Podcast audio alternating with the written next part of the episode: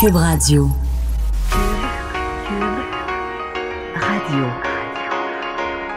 Cube, Cube, Radio. Le retour de Mario Dumont. Deux heures d'info. De 15 à 17. Il provoque et remet en question. Il démystifie le vrai du faux. Mario Dumont et Vincent Dessureau. Le retour de Mario Dumont. Bienvenue à l'émission, 15h. Bonjour Vincent. Salut Mario. Grosse journée entre le président Trump, la marche sur le climat, le procès d'Hugo euh, Fredette. euh, J'ai de la broue dans le toupette. oui, oui, oui. on ça fait deux de- secondes et oui, il y a beaucoup on- d'actualité. On manque pas de, de matériel, donc on va vous parler de tout ça dans les deux heures euh, qui viennent. Mais tout de suite, parlons de... En fait, c'est c'est une question, je pense que beaucoup de gens se posaient, ceux qui ont suivi la présentation par la couronne de toutes les preuves entourant le, le procès d'Hugo Fredette, on se disait, ouais... T'as tout le descriptif, le descriptif de ce qui s'est passé dans sa maison, la route, ensuite Monsieur Lacasse qui, qui est tué, lui aussi, on dit, d'une violence terrible pour lui voler son véhicule. On se demandait de quelle façon l'avocat de la défense va structurer une défense. Oui, et on l'a appris euh, aujourd'hui. En fait, de un, euh, l'avocat euh, d'Hugo Fredette, ce qu'il va réclamer, ce n'est pas de le blanchir, mais bien de l'acquitter de meurtre et de le condamner plutôt pour homicide involontaire. Alors, c'est ce qu'on va tenter de démontrer sur chaque cas. c'est- Parce qu'il y a Alors, deux- il y, a deux cas quand même Ben, c'est ça, deux, deux meurtres. On s'entend euh, des histoires aussi avec l'enfant enlevé qui sont pas nécessairement belles à voir. Et euh, l'avocat va devoir donner une version qui explique un peu les motifs de Fredette sur chacun de ces éléments-là. Est-ce que ça va convaincre le jury? Euh, du moins, quand vous allez entendre les détails, vous pourrez ju- juger par vous-même. Ben, on va les avoir des détails parce que Michael Nguyen, journaliste judiciaire au Journal de Montréal, a assisté à tout ça aujourd'hui. Bonjour Michael. Bonjour Mario. Ouais, d'abord, si on essayait de, de, de, de- un peu faire la trame générale de la défense, est-ce que ça serait. Est-ce qu'on pourrait dire que l'avocat pose un peu Fredette en, en victime? Du- D'une certaine façon, c'est l'impression qu'on a à l'avoir écouté pendant un bon 20 minutes. Il a parlé de Fredette comme étant, d'ailleurs, je tiens à rappeler que Fredette est accusé de deux meurtres au premier degré de Véronique Barbe, sa conjointe, d'Yvon Lacasse, un septuagénaire. Euh, par, la suite, il a pris sa voiture et il s'est fait arrêter en Ontario. Mais selon l'avocat de la défense, maître lui Alexandre Martin, Hugo Fredette avait atteint un point de rupture. Donc, je vous explique. C'est il a 43 ans. Il explique que Hugo Fredette connaissait Véronique Barbe depuis le primaire. Ils se connaissaient depuis extrêmement longtemps. Hugo Fredette a toujours été amoureux de Véronique Barbe, elle un petit peu moins. Et à un moment donné, ils sont tombés amoureux, ils sont sortis ensemble, ils ont une hypothèque. Mais ça a l'air que Véronique Barbe, toujours selon l'avocat, était un peu médisante, elle le critiquait, elle était pas très gentille avec lui en fait. Mais que lui, Hugo Fredette, comme il était amoureux, il gardait ça tout en dedans de lui jusqu'au fameux jour du 14, du 14 septembre où là, il a explosé. Donc, la prétention de la défense, c'est que c'est Véronique Barbe qui a essayé de le pousser de l'escalier à l'étage et qu'après, elle a essayé de le poignarder. Donc, là, il y a un certain élément de provocation et que, ben, à ce moment-là, Hugo Fredette a fait un blackout, il a viré, il voyait plus rien. Et quand il s'est réveillé de son blackout, Véronique Barbe était poignardée dans la cuisine. Donc, c'est son explication par rapport au premier homicide. Donc, mais l'important, c'est qu'il reconnaît que Hugo a bel et bien tué Véronique Barbe. Donc, c'est ça. Donc, dans- en termes de défense, tu peux toujours te défendre en disant c'est c'est pas moi qui l'ai fait, je ne suis pas. Là, il n'y a, pas de- il y a pas de défense, de négation de, des faits. Euh, Qu'est-ce qu'on dit euh, comme explication? Parce que, bon, à ce moment-là, mettons qu'il se réveille à ce moment-là, la chose à faire, s'il y a une personne blessée, serait d'appeler l'ambulance euh, et, de, de, de, de se remettre à la police plutôt que ça. Euh, il prend son véhicule, embarque, euh, embarquerait ce dont qui est accusé d'avoir embarqué le petit bonhomme à bord, mais surtout d'être allé euh, chercher pour voler le véhicule, assassiner un deuxième individu. Comment parce qu'il faut, faut avoir une défense dans les deux cas, là, deux, deux, deux accusations pour meurtre complètement différentes. Comment l'avocat aborde le deuxième? Donc déjà, ça aurait été difficile de plaider autre chose parce que le, le premier homicide, ça a été fait en présence d'un enfant. Donc l'enfant, un enfant a témoigné qu'il a vu justement Hugo Fredette attraper la femme, Ouais. l'amener sur le balcon. Donc déjà, ça aurait été plus dur. Mais là, il explique que parce que comme il y avait un enfant, l'enfant avait peur du sang, donc il a décidé de partir avec. Mais il dit c'est normal, ils sont tout son euh, tout son état d'esprit était teinté à ce moment-là. Il conduit, il conduit, il arrive à une halte routière de la chute, il décide d'aller aux toilettes. Et quand il revient, l'enfant n'est plus là. Là, il dit, il regarde autour, Hugo Fredette, et là, il voit l'enfant qui est à côté d'une voiture qui est le véhicule d'Yvon Lacasse, et qu'il voit Yvon Lacasse tenir l'enfant. Donc là, une bagarre, une bagarre s'installe, tout le monde se frappe, et finalement, il lui fait une prise de judo et le jette à terre et il se conne la tête. Donc là, on comprend que c'est à ce moment-là qu'il est décédé et que sur le coup, il l'a mis dans la voiture pour ensuite, euh, il a déposé le cadavre dans un boisé justement parce qu'il y avait un enfant qui était là et que ce n'est que beaucoup plus tard dans la voiture que là, il se rend compte que ah ben l'enfant a du sang sur les mains, peut-être que c'est pour ça qu'Yvon Lacasse avait décidé de prendre l'enfant pour voir ce qui se passait. Mais ça, ça reste encore la théorie que la défense va essayer de prouver. Mhm. Mais, mais en, résumé, en résumé euh, il a été poussé à bout dans le premier geste, puis le deuxième ne serait qu'un accident où lui a pensé que quelqu'un a voulu protéger son enfant, puis s'est battu avec l'individu, puis il a gagné, puis l'individu est tombé, puis par accident, il s'est cogné la tête. C'est ça. Et la raison pour laquelle il a continué sa cavale, c'est qu'il s'est dit, bon, là, je vais être attrapé, c'est probablement la fin pour moi. Donc, il décide d'amener l'enfant à Niagara Falls une dernière fois. C'est pour ça qu'il se dirigeait vers l'Ontario.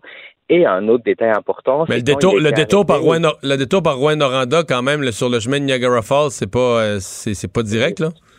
C'est pas à côté, en effet, mais l'avocat, qui a une explication pour tout, évidemment, il explique qu'il faut pas oublier que l'état d'esprit de Hugo Frodette était malmené à ce moment-là. Donc, c'est pour ça que c'est pas nécessairement rationnel tout ce qu'il a fait.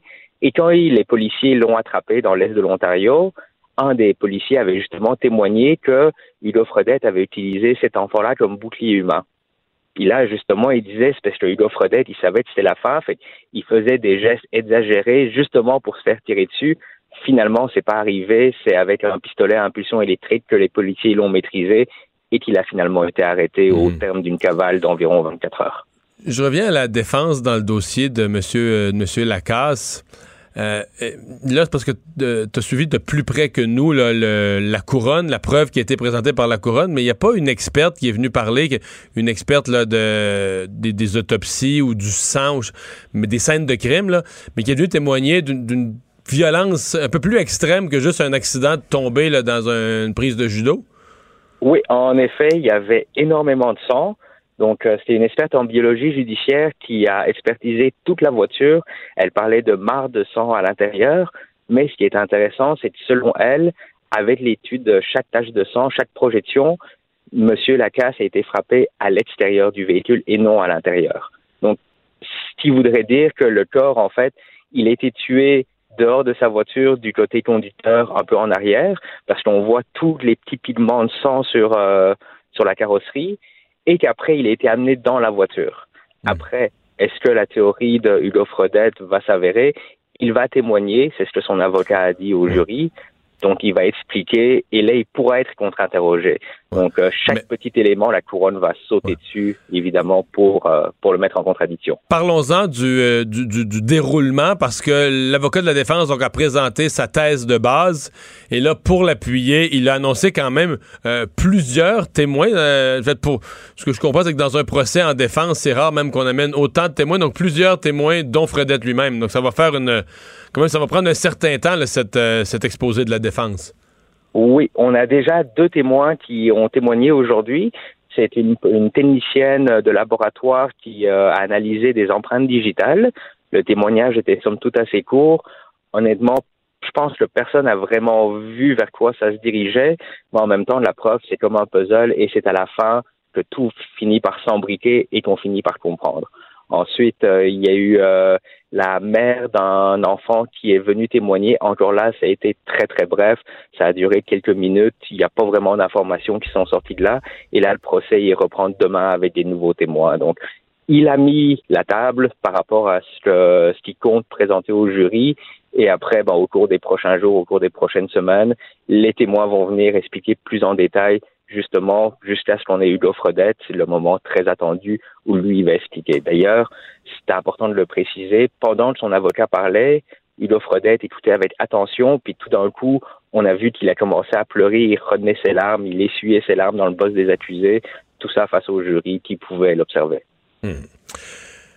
Ben, on va suivre euh, tout ça. C'est quand même, euh, ouf, c'est quand même lourd et euh, même un peu étonnant. Mais on va voir comment, comment tout ça va se, va se dérouler. Michael Nguyen, merci pour ces précisions.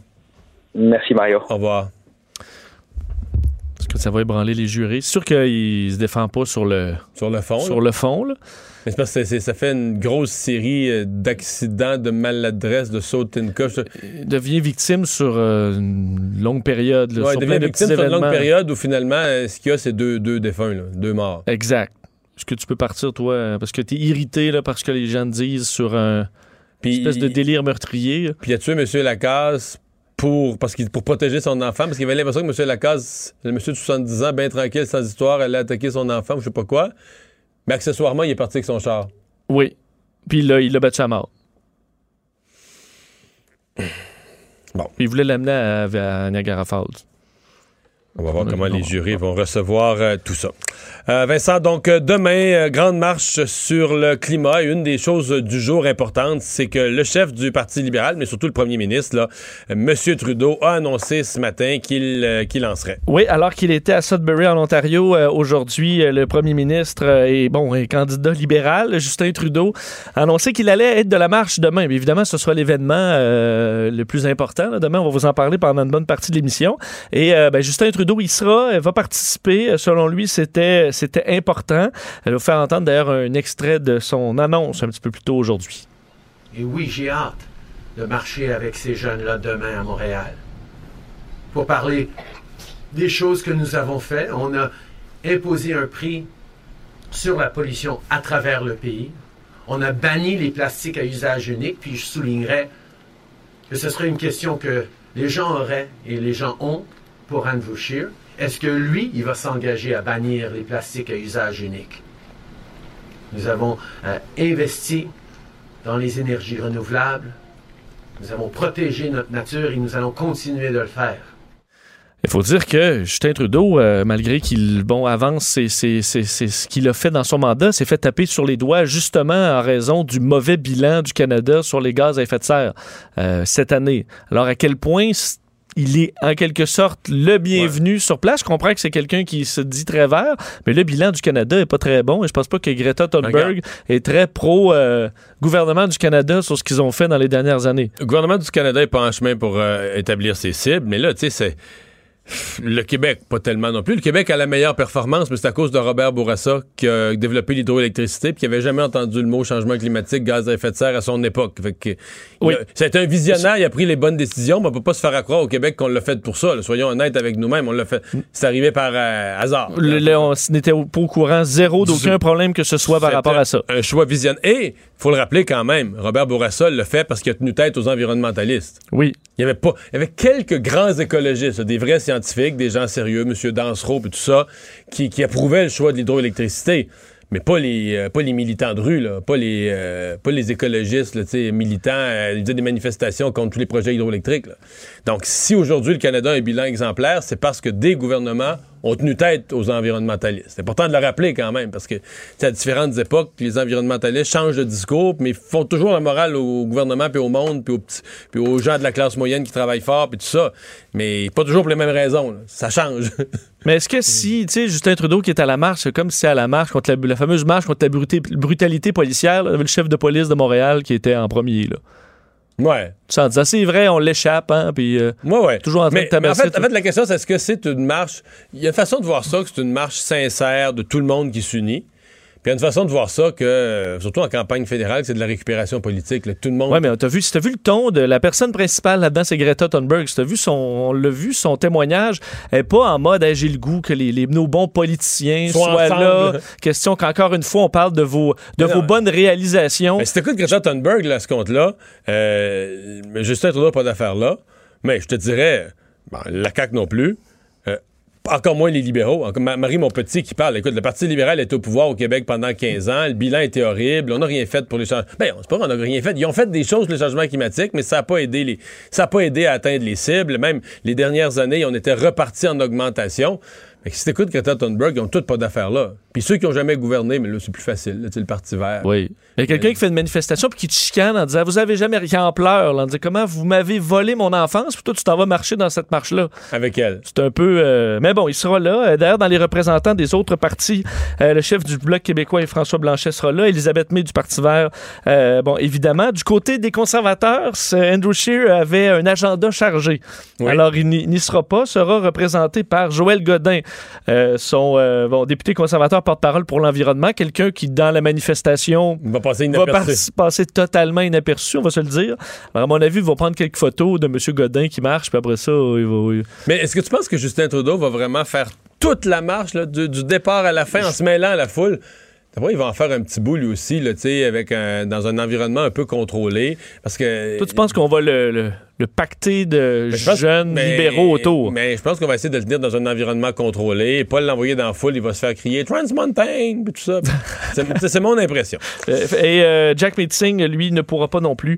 Euh, lui qui doit être en Mais il participe à une autre marche. Là. C'est ça, il sera Il y a une marche locale à Victoria, je pense, puis il va se joindre. Mais c'est pas, pas de la même grosseur du tout. Une petite marche probablement beaucoup moins, moins euh, imposante que celle avec Greta Thunberg, mais il sera là. trouveront leur, leur moment. Évidemment, ce sera un casse-tête quand même sur les routes, particulièrement à Montréal. Euh, vous dire donc d'un, le réseau de, en fait, les, les autobus, on le sait, vont être, euh, ce sera gratuit à Montréal. Euh, Québec emboîte le pas là-dessus. Entre autres, on voyait Catherine Dorion qui envoyé un peu le défi au maire Labaume d'aller de l'avant. Je sais pas si c'est ce qui a mis de la pression, mais le réseau de transport de la capitale a décidé d'offrir la gratuité sur tout son réseau. Ça s'est fait par voie de communiqué, donc après discussion avec la ville de, Québec. Et évidemment, à Montréal, ben, ce sera problématique là, en pleine heure de pointe, ou du moins en début d'heure de pointe demain. On s'attend à ce qu'il y ait de nombreuses problématiques là, reliées au trafic. On ne connaît pas exactement le trajet de la marche pour des raisons de sécurité, Euh, mais la zone située de la rue Guy euh, au boulevard Saint-Laurent et du Mont-Royal jusqu'au fleuve, alors on parle quand même d'une bonne zone. Une immense zone. Euh, qui va toucher évidemment les, les métros, autobus de la Société de transport de Montréal. Euh, 50 lignes d'autobus qui sont touchées quand même par cette, cette oui, parce manifestation. qu'on pense aux véhicules, mais même si c'est une marche pour le climat et pro, pro transport en commun, le transport en commun en mange toute une. Là. Oui, ce sera, euh, ce sera complexe. Même, euh, on s'attend à ce que le métro, évidemment, va être très achalandé, mais euh, à quelques stations, ce sera particulièrement problématique. Euh, Geneviève Guilbeault, ministre de la Sécurité publique, a voulu quand même calmer tout le monde. C'est que le message est, à tous était de demeurer respectueux des règles, de demeurer pacifique, de demeurer calme, parce qu'il y a peut-être des groupuscules là-dedans. On s'entend que c'est une marche à grande majorité ou à quasi-totalité très pacifique, mais est-ce qu'il y aurait des groupuscules là-dedans qui voudraient peut-être mettre le trouble? C'est pas impossible. Alors, il y aura une forte présence policière également euh, demain. Ouais. Euh, finalement, un mot sur, puisqu'on finit sur la campagne fédérale, euh, les- le face-à-face des organisateurs du face-à-face à LCN TVA, qui sera diffusé d'ailleurs ici sur Cube aussi. Euh, on fait connaître les grands thèmes. Oui, euh, sur la. Bon, évidemment, c'est. On revient quand même souvent aux thèmes principaux. Il y a des thèmes qui sont incontournables. C'est ce qu'on va euh, avoir le 2 octobre prochain, euh, dès 20h sur les ondes de TVA et LCN. Alors, les grands thèmes pour euh, Andrew Scheer, Justin Trudeau, Jack Metzing et Yves-François Blanchette. On sait que ce sera le débat à quatre, ben, à deux par deux, mais à, quatre. Les autres ont ajouté Elisabeth May et Maxime Bernier.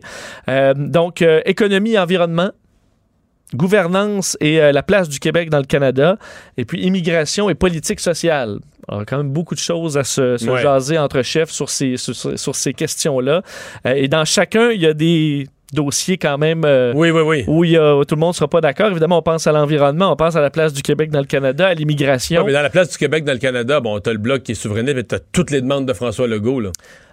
Où, là, la liste euh, d'épicerie. Oui, oui, des demandes quand même sensibles. Fait que non, il y, a- a- y a du matériel. Je pense Mais ça que- va être la première occasion, je pense, pour bien des Québécois. Il y a beaucoup d'indécis, là, je sais pas. Hier, à TVA, j'ai parlé de ça, comment j'avais l'impression que j'avais des in- qu'il y avait beaucoup d'indécis.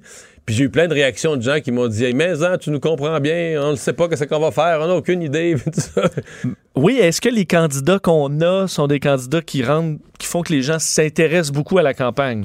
Parce que Ouais, j'entends beaucoup, c'est ouais, Andrew Scheer, puis Justin Trudeau, puis Jack Meeting, puis manque...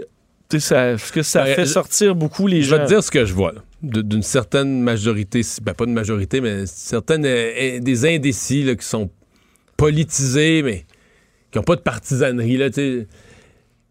Malheureusement, le NPD est plus l'air. faudrait vraiment que Jacques Médecine réveille quelque chose. Il n'y a plus beaucoup d'un choix. L'hésitation, c'est on aimait bien Trudeau. On l'a bien aimé. La dernière élection, on a bien voté pour lui. On a bien aimé Trudeau. Mais là, là, ça a perdu de son lustre. Euh, c'est un peu. euh, il dit une chose, puis c'est vraiment ça? Euh, L'Inde, ça a laissé une trace générale. de- il y, a- quelque chose qui, il y a quelque chose qui a glissé, là. Mais il l'exclut pas, là, parce qu'il compare avec les autres, tu sais. Le bloc, là, si là, le bloc est tentant. Tu sais, le bloc, c'était une farce, puis là, c'est plus, c'est plus une farce, là, parce que là, euh, oui, l'autre affaire de Justin Trudeau, c'est qu'il menace euh, beaucoup des indécis, c'est des gens qui ont voté CAC, là, puis qui sont pour la loi sur la laïcité, là, Ça, ça les ébranle beaucoup. fait que là, ça leur donnerait le goût de voter bloc. Ah, ben là, bon, Yen, c'est le Canada, va, va attaquer notre loi sur la laïcité. Mais là, ils repensent, c'est le bloc. Le bloc, ça donne rien. C'est c'est comme. un- Ils sont jamais au pouvoir. C'est un peu un vote perdu, puis tout ça. Puis les conservateurs, ben là, tu l'as dit. Il y a des bons candidats. Quand ils savent, que dans leur comté, il y a une bonne équipe là, au Québec, tout ça, mais Andrew Scheer, ouais. On le connaît pas bien. Et puis, il nous inspire pas beaucoup. Puis, on y fait-tu vraiment confiance?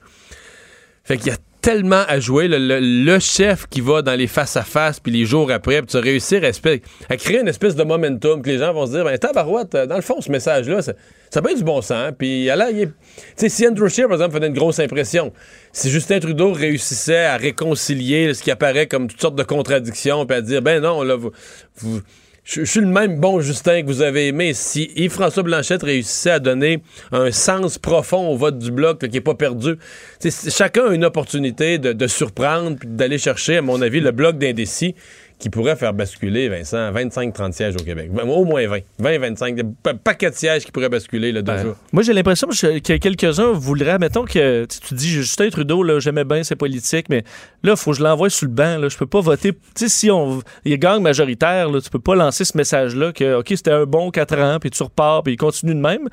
Alors, est-ce que ce qui va arriver, c'est un gouvernement minoritaire, Ouais, mais mais là, ok. conservateur ou, euh, Ouais, mais là, ou libéral, puis il a minoritaire. voté dans un an ou deux, puis là, ben, on votera pour vrai après la- le moment de la punition. Mais gars, ben l'affaire.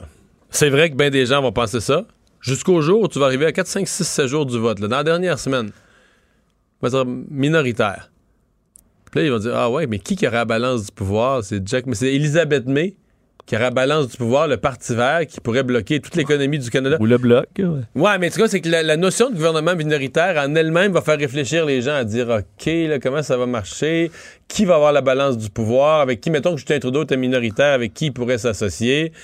Puis là, euh, s'il s'associe avec Elisabeth May, mais là, ça veut dire quoi pour l'économie du Canada? Tu sais, il va y avoir des, il va y avoir des raisonnements de deuxième. Là, il est trop tôt, là, on n'est pas rendu là, là. Mais quand on va constater la probabilité d'un gouvernement minoritaire, Ça se peut que ça ébranle quelques personnes. mais qu'il va y avoir des raisons, ce que j'appellerais des raisonnements de deuxième niveau où les gens vont dire Oh, wow, c'est bien ça qu'on veut, là. Puis, là, il que- commence à avoir les anti. Tu sais, tu votes pour un pour que l'autre gagne pas gagne et pas, compagnie. ouais. Puis là, ça devient compliqué. Les votes stratégiques.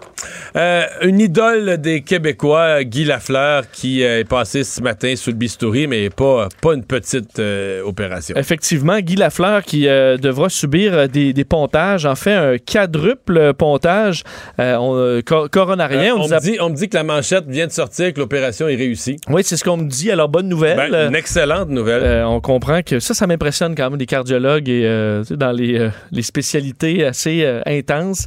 C'est la station radiophonique TSN euh, 690 qui annonçait donc hier cette, que la fleur a appris la mauvaise nouvelle en raison, puis d'ailleurs, c'est. Le- je disais, le, le bilan euh, de l'industrie aérienne cet, cet été chez nous avait été inquiétant, mais ça aura au moins peut-être sauvé une vie parce que euh, c'est en voulant renouveler son permis de pilote d'hélicoptère que le médecin, puisqu'on doit faire ça aux deux ans rendu passé Passer un- 40 passer ans, un médical, là. et euh, le médecin a dit Ah, Je pense qu'on devrait aller consulter. Il semble avoir une problématique. Et c'est en raison de cet examen médical qu'il a décidé d'investiguer. Finalement, en consultant un cardiologue, s'est rendu compte qu'il y avait un problème plus sérieux. Là, 68 ans, euh, Guy Lafleur, évidemment, euh, une star euh, du monde du hockey, 14 saisons avec le tricolore et euh, dans des meilleures années que qu'aujourd'hui. Oui. Hein? 1126 Mais- matchs quand même dans la Ligue nationale. J'ai introduit le sujet en disant une véritable idole. Moi, dans ma vie, je me suis, tu sais, je veux dire, j'ai, j'ai croisé plein de monde là, de la télé, puis euh, de la chanson, puis des gens vraiment adulés jusqu'à un certain Ouais, niveau. T'es rarement impressionné. Non, pas moi. Euh, euh, marcher avec quelqu'un, mettons, dans le public. Et Guy Lafleur, une fois, pas, pas 100 fois, là, une seule fois. Écoute, on était tous les deux, c'est niaiseux, c'était un match de hockey-boule euh, dans le cours d'un centre d'achat, mais les gens payaient. C'était une activité, c'était une levée de fonds pour les enfants. C'est problème, des problèmes de santé pas du mentale. pour les hockey-ball? ou- Hockey-boule, hockey-ball.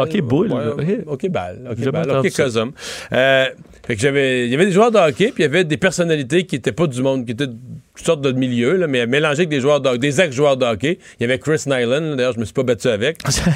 J'ai laissé passer. Par chance, ouais. J'ai laissé passer. Non, mais pas de farce, là. Je suis arrivé, puis on avait une place pour stationner nos autos. Puis Guy Lafleur s'est stationné à côté, on est arrivé en même temps. Et j'ai traversé un grand terrain de stationnement de centre commercial avec Guy Lafleur. J'ai compris. Tu sais, moi, des fois, les gens me demandent une selfie, un autographe, de temps en- Mais là, c'est pas pareil. là. C'est des pères là, qui sont comme qui tremblent, puis qui disent à leur enfant de le toucher. Tu touches à Guy Lafleur, c'est complètement un autre niveau. là. Totalement, totalement un autre niveau. T'es rendu à la légende pour certains. C'est ça, c'est, ben, c'est le mot. Tu le dis, c'est une, une légende. C'est plus juste un être humain intéressant à rencontrer. Ah, tu sais, c'est, c'est un tel, c'est tel chanteur, c'est tel comédien. Ah oui, je l'aimais dans telle série. Ah, je vous trouvais bon. C'est pas là pantoute, là. C'est une légende, là. C'est, c'est comme... euh, tu touches à une icône. C'est comme si tu étais dans un musée, puis tu étais devant, la, devant la Joconde, là, dans la, la salle au Louvre où il y a la Joconde. Là, les gens sont... Il y en a qui parlent quasiment pas. Là. Il y en a qui viennent, euh, sais, ils la regardent comme... Justement, comme au musée, Tabarouette, j'ai Guy Lafleur devant moi, sais. C'est une vraie, vraie, vraie icône. Je sais pas combien il y en a au Québec. euh, Peut-être Céline, là, mais c'est... Il n'y en a pas beaucoup. Non, non, non, c'est une vraie courte liste. Fait qu'on lui soit. Puis, c'est drôle, quand, j'en- quand j'entendais la nouvelle de, de ses problèmes cardiaques, c'est difficile parce que bon, les problèmes cardiaques, il y a- il y, a la génétique, il y a l'alimentation, il y a mille affaires, mais dans son cas, c'est difficile. Je pense tous les gens qui ont des enfants, de pas penser à- au stress, là. Ouais, co- co- combien de ouais. nuits, combien de nuits qu'il n'a pas dormi, puis tu sais, le bout à bout le stress, puis le stress, là, ton, ton enfant va passer au tribunal, puis là, tu sais pas où ce qui est, puis qu'est-ce qui va arriver, puis la police appelle chez vous, puis tu sais, pas, Il est pas, pas ça. pas trois jours de temps, là. Des années, là, des années et des années sur ce stress-là, c'est sûr que ça, ça. C'est pas bon pour le corps. Non, ça magane la patate, c'est sûr et certain. Euh, évidemment, décès de Jacques Chirac, là, ce sont des hommages un peu partout euh, en France, même ici quand même, parce qu'il était. Plusieurs ont, souligné que c'était un ami du Québec. Oui, on s'en souvient, avec quand même un style. euh, Tu sais, les politiciens français sont Ah ben souvent oui, quand hey. même impressionnants euh, de leur stature, et c'était le cas quand même de, de Jacques Chirac, qui a été président pendant 12 ans, deux fois, euh, évidemment, de la France, deux fois premier ministre, trois fois maire de Paris. Alors, une personnalité de politique française euh, d'importance euh, qui est décédé à l'âge de 86 ans. C'est l'époux de sa fille qui a annoncé donc tout ça un petit peu plus tôt aujourd'hui. Président Jacques Chirac s'est éteint ce matin au milieu des siens paisiblement, c'est ce qu'il a dit. Aussitôt à l'Assemblée nationale française, c'était minute de silence. Au Sénat également. Bon, le président de l'Assemblée nationale, Richard Ferrand, qui a réagi en disant que Jacques Chirac fait désormais partie de l'histoire de France. Euh, une France à son image, fougueuse, complexe, parfois traversée de contradictions, toujours animée d'une inlassable passion républicaine. Euh, donc, euh, ça a été, un, bon, évidemment, un personnage important de la politique française. Il y a On eu s'en tout- il y a eu souvient, tous les rôles. là. Il était maire de Paris, il était ministre, il était premier ministre, puis il était président. Exact, ça fait quand même un bon, Oui. un bon tour. Euh, et euh, évidemment, on s'en souvient entre autres euh, pour la, son refus d'aller à la guerre en Irak, un peu comme, comme Jean Chrétien. Donc ça nous remonte en 2003, euh, à l'époque euh, de, son ministre des Affaires étrangères aussi, dont on souvient Dominique de Villepin. Donc à cette époque-là, très, très important sur la scène internationale. Euh, évidemment, il est sur la scène intérieure aussi, il y a quand même plusieurs dossiers importants. C'est lui qui a mis fin à la conscription militaire. Euh, donc, ça a quand même Ah duré euh, longtemps en France. La reconnaissance de la responsabilité de l'État français dans les crimes nazis, euh, le, le cri d'alarme sur la gestion de l'environnement en France et dans le monde. Alors, des, des moments importants. Il y a eu quand même des, des- des difficultés aussi à travers ça, mais je dirais que c'est un personnage assez imposant de l'histoire française qui est décédé aujourd'hui. Merci Vincent. On va aller à la pause euh, dans un instant. Euh, il y a grève dans beaucoup d'universités, de cégep, euh, les écoles de la Commission scolaire de Montréal demain. Mais aujourd'hui, à l'UCAM, il y avait euh, grève aussi, parce qu'on avait besoin d'une journée pour préparer la journée de demain. On va recevoir les représentants de ces associations étudiantes. Le retour de Mario Dumont. Parce qu'il ne prend rien à la légère. Il ne pèse jamais ses mots. Cube Radio. Est-ce qu'on nous entend en double? Euh, on vient de vous entendre, on est en... Bonjour, bienvenue euh, avec nous, euh, Eve Aubert, coordonnatrice externe de l'ABICEP, Félix Morissette, militant pour le mouvement La planète s'invite à l'UQAM et Andrea Baconterien, porte-parole de l'ADUC. Euh, ils sont tous de- des associa- associations étudiantes de l'UQAM qui sont mobilisés bon, pour la marche de demain, mais qui sont en grève aujourd'hui. Bonjour à vous toi. Bonjour. C'est ça la première question. euh, deux jours de grève pour un jour de marche? Ouais, ben euh, premièrement, j'aimerais démentir le fait que c'est simplement l'UCAM euh, qui est en grève euh, ou simplement les étudiants et étudiantes de l'UCAM qui sont en grève. Euh, il y a plus de 32 000, on n'a pas le chiffre exact, mais plus de 32 000 Aujourd'hui? étudiants aujourd'hui euh, qui sont en grève le 26 et 27. Euh, donc c'est juste pour nuancer un peu plus. mais c'est- c'est juste plus grave, là? C'est juste plus, plus, Ben, plus drôle, mais ben, dire- plus drôle, euh, non, parce que ça dénote une urgence, ça dénote une importance dans le mouvement. Euh, donc plus drôle, c'est relatif. Mais la marche, c'est demain, là. Ouais, donc en fait, ce qui vient expliquer ce- cette décision-là de faire une journée grève le 26 septembre, c'est deux choses. D'abord et avant tout, il y a des institutions ou des cégeps des universités qui ont décidé de lever les cours le 27. Or, la manifestation du 27, c'est avant tout un mouvement qui avait été porté par les étudiants et étudiantes secondaires, cégep université, qui se mobilisaient pour faire une grève le 27 septembre. Donc, s'il n'y a plus d'école, c'est plus une grève. Ben, c'est ça. Mais quelqu'un m'avait dit ça. Quelqu'un m'avait dit ça, mais je trouvais ça tellement ridicule. Je me disais, ça peut pas être vrai. là. Ils peuvent pas. Comme vos institutions ont enlevé la journée, là, vous dites, une grève, c'est une grève. Faut qu'on, faut qu'on rate une vraie journée. Fait que là, il fallait ajouter le, le jeudi. C'est bien ça?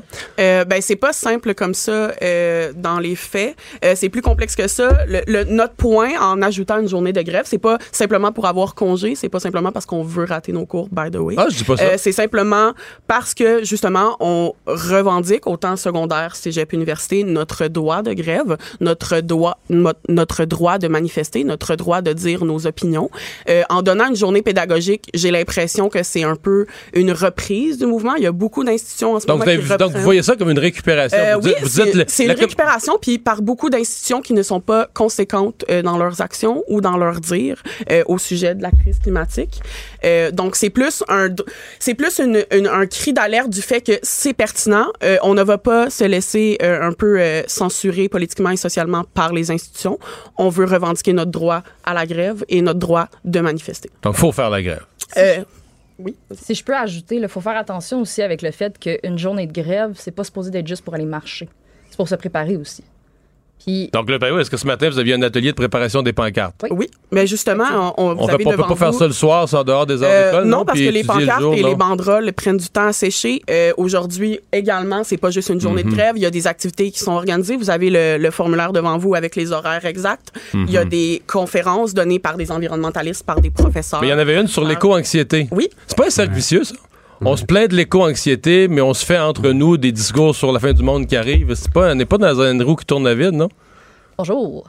Donc, euh, au niveau des consultés, en fait, euh, c'est l'adulte qui s'en occupait. Donc, euh, je vais vous répondre. Oui.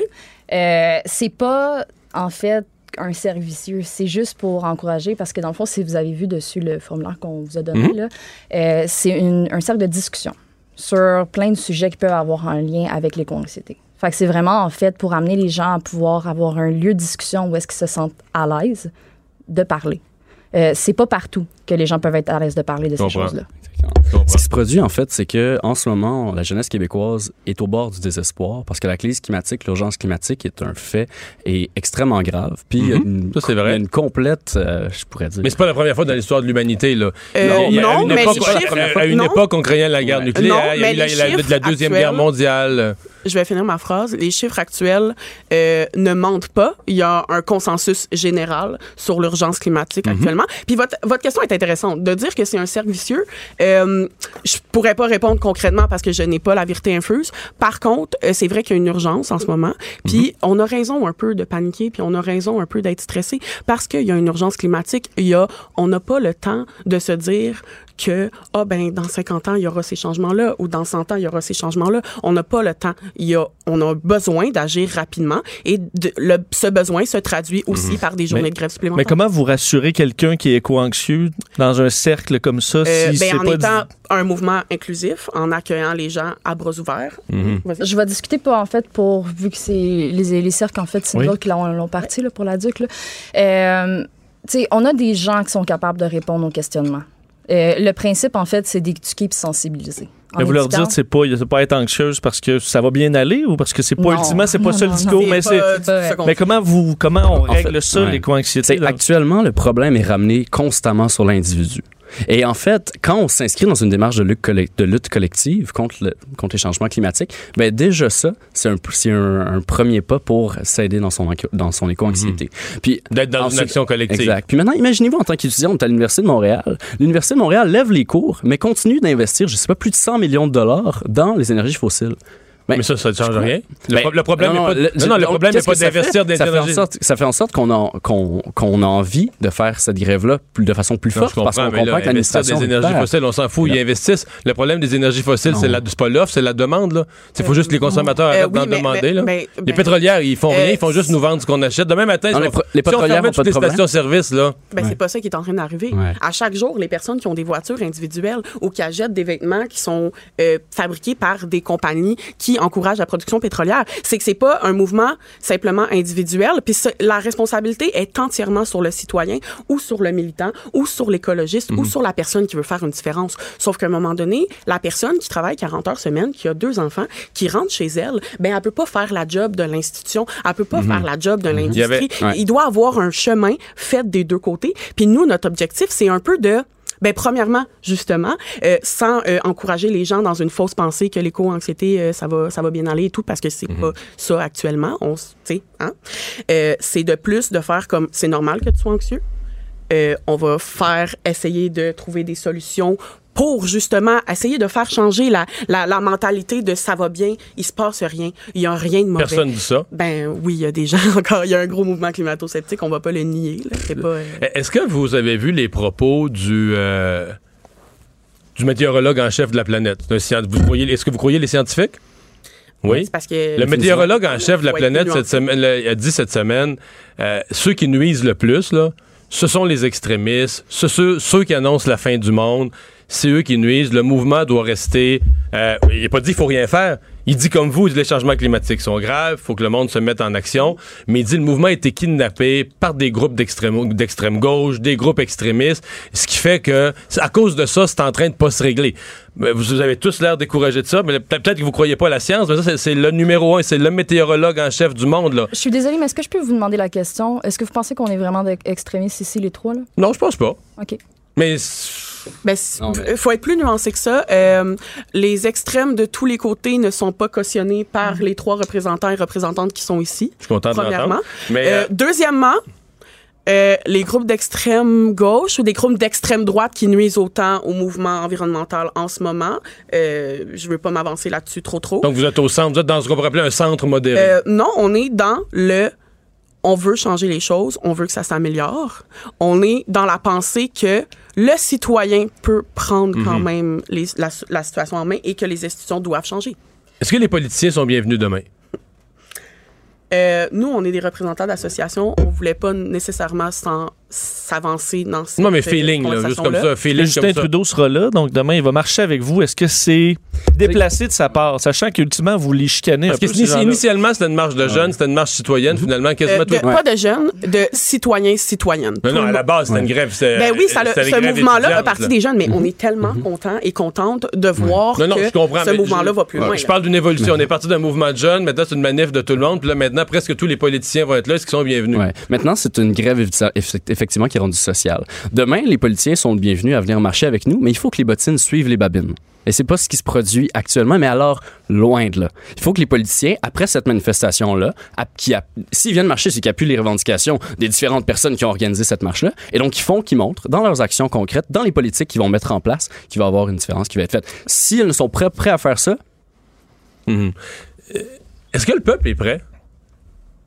Mettons que les politiciens mettaient en vigueur, les, prenons l'objectif qui est fixé de réduire au Canada de 60 les, les émissions pour 2030. Avez-vous l'impression que les, ben, même les jeunes qui vont marcher avec vous demain, la population en général, avez-vous l'impression qu'ils sont conscients des conséquences, des changements dans nos vies, euh, de, l'ampleur de la récession, de- des- des baisses de niveau de vie, de- qui- qu'il faudrait changer là, radicalement notre vie sur une période de 7-8 ans? Est-ce que, Euh, pensez-vous que les gens sont conscients ou parce que tu sais, on dit ça, euh, oui, il faut faire quelque chose, mais il faut faire quoi là? Tu sais, si je peux m'avancer Oui. un peu, là, déjà en partant, si on fait pas quelque chose, ça va être pire. Mais là, on fait quelque chose quand même. Au Canada, euh, il y, a- y a une taxe sur le, il y a une taxe sur le carbone. On va augmenter le montant de la taxe. Il y a pas quelque chose qu'on a fait. Y a On n'a pas, on également pas rien fait là. d'initiatives euh, citoyennes. Aussi, ben oui, euh, absolument. qui se Faites bien de le de, dire. plus en plus. Euh, le mouvement en soi, présentement, dans les revendications environnementales, ne sont pas juste dans des organismes, ne sont pas juste Mhm. au niveau des ONG ou peu importe des associations. C'est vraiment au-delà de ça. Les citoyens ont- sont rentrés dans le mouvement et ce n'est pas seulement des étudiants. Tout à fait Il faut quand même changer le modèle de la société quand même de façon drastique. présentement, on ne fait pas rien. On fait quelque chose, mais c'est pas assez. Écoutez, regardons le projet GNL Québec. Le gouvernement québécois, le, ministre Charette, appuie le, le projet GNL Québec, dit que le troisième lien va être plus vert. Alors, vous me demandez, est-ce qu'on est prêt? Je veux dire, commençons par arrêter de mettre notre argent collectif dans les hydrocarbures. Puis ensuite, déjà, on va avoir fait un premier pas tout de même énorme. Ensuite, on va pouvoir penser à une restructuration. Ben, on y pense déjà. Je vais pas vous mentir. Il y a des milliers Ouais, de professeurs ouais, dans les écoles. Il y a des professeurs euh, aujourd'hui, là, on l'a pas nommé, mais à midi 30, il y avait un- un- une table ronde avec des professeurs d'économie, de sociologie, d'éducation, de biologie qui réfléchissaient à cette restructuration-là, au rôle que l'UCAM va avoir dans ces changements-là. Donc, on le pense déjà le futur, mais en ce moment, avec le gouvernement qui est en, fa- qui est en, qui est en place, Puis a- euh, si je peux juste Oui, euh, oui, rajouter un peu, euh, votre question est intéressante. Je pense que les gens euh, sont prêts, les, les hommes et les femmes et tout le reste sont prêts et prêtes à faire ce changement-là. Par contre, et ça va aussi dans les émissions de radio, les divertissements, le- tu sais, le- la culture québécoise et canadienne doit aussi son mode de fonctionnement, doit aussi changer son mode de fonctionnement et son mode de divertissement. Ce qu'on transfère aux gens, ça a quand même une influence sur ce qu'ils vont parler au déjeuner le lendemain, ce qu'ils vont parler à leur travail quand ils arrivent, puis ils veulent parler avec leurs collègues, euh, tu sais, les, les, les gens qui côtoient tous les jours c'est que les gens sont prêts, sauf qu'il y a une panique actuellement parce qu'il y a beaucoup de gens qui savent pas quoi faire. Qu'est-ce que je fais? On Mais voit je en suis ce moment. tellement d'accord tu sais, avec vous, c'est pour ça que je vous le demande. Mais c'est pour ça, c'est que je vous dis que les je gens sont prêts. Par contre, c'est que nous, notre travail en tant que représentants, représentantes d'associations, puis en tant qu'étudiants militants pour les changements climatiques, notre travail, c'est de dire aux gens, ben il y a des options. Par contre, les gens sont prêts, mais ils attendent, ils attendent. le- Mais si on disait aux Québécois, mettons, ben, en réglant des affaires faciles, là, tu sais, pas- qui sont pas le, pain puis le beurre, là, Mm-hmm. on, va y- on, va plus dans, on va plus dans le sud. Fini. Ça, plus personne va plus dans le sud. mais il faut pas tomber dans le dans la Ben, caricature non plus. Là. c'est l'urgence. Si on veut que réduire de 60 Oui. c'est beaucoup réduire de Oui, 60 oui, mais M. en Dumont, 7, là, ce que vous nommez, ça remet encore sur l'individu. Ouais. C'est exactement ce qu'on Ouais. dit. Ça On dit, engendre la panique, Cuba, ça engendre on- le je le sais bien, mais mais effectivement, là. nous, on va pas à Cuba, on, milite activement pour cette lutte-là, vous comprenez? Ensuite de ça, quand on dit qu'il faut que ce soit des décisions qui soient collectives, prenons l'éducation. Il y a même pas une stratégie québécoise d'éducation relative à l'environnement forte qui est mise en place. Actuellement, il y a peut-être une idée qu'il y ait un module qui soit mis dans le cours d'éthique, par exemple, qui touche à l'environnement. Mais les professeurs qui en parlent. soyons sérieux. là, J'en ai, je- vous pouvez pas, par vous la pas. Il y en a trop. J'en ai trois enfants, là. Ouais. Sans joke, on leur parle juste de ça. là. Ouais. Les changements climatiques, là, à l'école, on ne parle que de ça. Ouais, mais après en ça, les on parle de ça, on parle après que de ça, il y a les parents, il y a les grands-parents qui écoutent des émissions de radio comme ici ou d'autres divertissements, qui caricaturent le mouvement, qui caricaturent les étudiants Non. qui vont dans les rues. Oh, que oui. Ici, d'abord, vous avez des animateurs de de, dire, de toutes de les dire, couleurs OK, politiques. ben là, on va dire aux Québécois, Québécoises, arrêtez de prendre l'avion demain matin. C'est de la Non. On parle pas de ça. Ouais, ouais, ouais, C'est ouais. pas ça, Hey, la hey, il, y avait, il y première avait cette semaine une conférence de presse à, à l'Organisation de l'avion civil pour dire ça. Puis moi, je veux dire, je- si on veut réduire de 60, pensez-y, là, réduire de 60 en 7-8 ans, oui, je vous donne la parole. Bon, euh, oublions l'avion, mais parlons d'une autre chose, mais c'est radical. Faut vraiment, faut vraiment, c'est plus que la moitié de ce qu'on produit, là, qu'on dit dans 8 ans, mettons, faut, faut avoir fini, là. Vous voulez parler de production, là? Il y a énormément de ressources qui, présentement, selon les prédictions, on aura pu dans les prochaines années. Là. Ouais. Euh, il y a Plus certains- rapidement qu'on Mais là, on recycle ça. de plus en plus. Les métaux, exemple, autrefois, les métaux, on allait toujours en Faut chercher des nouveaux dans les mines. Là, on recycle les métaux. On Oui, change, là. Il faut faire attention. Puis quand vous parlez d'initiatives euh, au niveau de qu'est-ce qu'on peut faire, qu'est-ce que les citoyens peuvent faire, euh, tu sais, là, je parle pas au niveau de la DUC, mais je parle au niveau d'expérience personnelle. Mhm. Euh, Il y a énormément de mouvements en ce moment. Il y a énormément de propositions euh, citoyennes. Il y a énormément de mouvements qui peuvent se mettre en place puis qui sont mis en place. Euh, ne nommer que qu'ils euh, sont la bloqués par déclaration quelque d'urgence chose? climatique, les Euh, chantiers ouais. euh, de la DUC. Euh, il y a le Front de transition, euh, de- Front de transition énergétique aussi, euh, qui travaille sur des dossiers comme ça. Euh, c'est, important de faire attention là-dessus. Je veux dire, ça passe par la sensibilisation puis l'éducation. Si on vous dit il y a des Parce solutions, que là, mettons, dans la région de. Montréal, pendant juste la, on vit dans, vit dans la région de Montréal, il doit avoir, je ne vais pas me tromper, il doit avoir 7-8 gros projets. Le REM, c'est bon ça, le REM? Train-train électrique? Oui. Euh, là, on est supposé avoir un tramway sur la rive sud, un autre qui s'en va vers l'est de Montréal. On va rallonger la ligne bleue. Il y a un projet pour rallonger le métro de Longueuil vers euh, deux, trois Ouais. stations de plus dans la rive sud. Ouais. Euh, je dois en oublier une couple. C'est des mobilités. Mais on peut dire qu'il on peut pas dire qu'il se fait rien. Là. Ben, en on a- transport on n'a commun. pas euh, mentionné qu'il se faisait rien. Euh, je dis juste que le problème est beaucoup plus profond, beaucoup Ouais. plus vaste et beaucoup plus complexe que ça. Euh, puis les gens sont, puis je, je le répète encore, les gens sont prêts, c'est que les gens ont peur, puis qu'on a été élevé dans un dans un système de fonctionnement de consommation rapide. Donc j'achète un chandail, je le jette dans le mois prochain. Euh, j'achète un chandail ou un, tu sais, à chaque De moins événement, en moins. ben de moins en moins, par contre, ça se fait encore. Puis les gens sont paniqués avec cette idée- cette idée-là. Puis les gens ont besoin de- qu'on leur montre puis qu'on leur tende la main gentiment. Parce qu'il y en a dans votre génération là, qui commandent à tonnes des cochonneries sur Amazon, là, qui est Euh, pire que leurs grands-parents. ouais. ben, je, je, je, je ne nie pas ça. là. faut faire attention parce que je veux dire, je pense que chaque génération a ses lacunes. Chaque Ouais, génération a des choses apporter à sa, Ouais. aux nouvelles générations puis aux autres mouvements.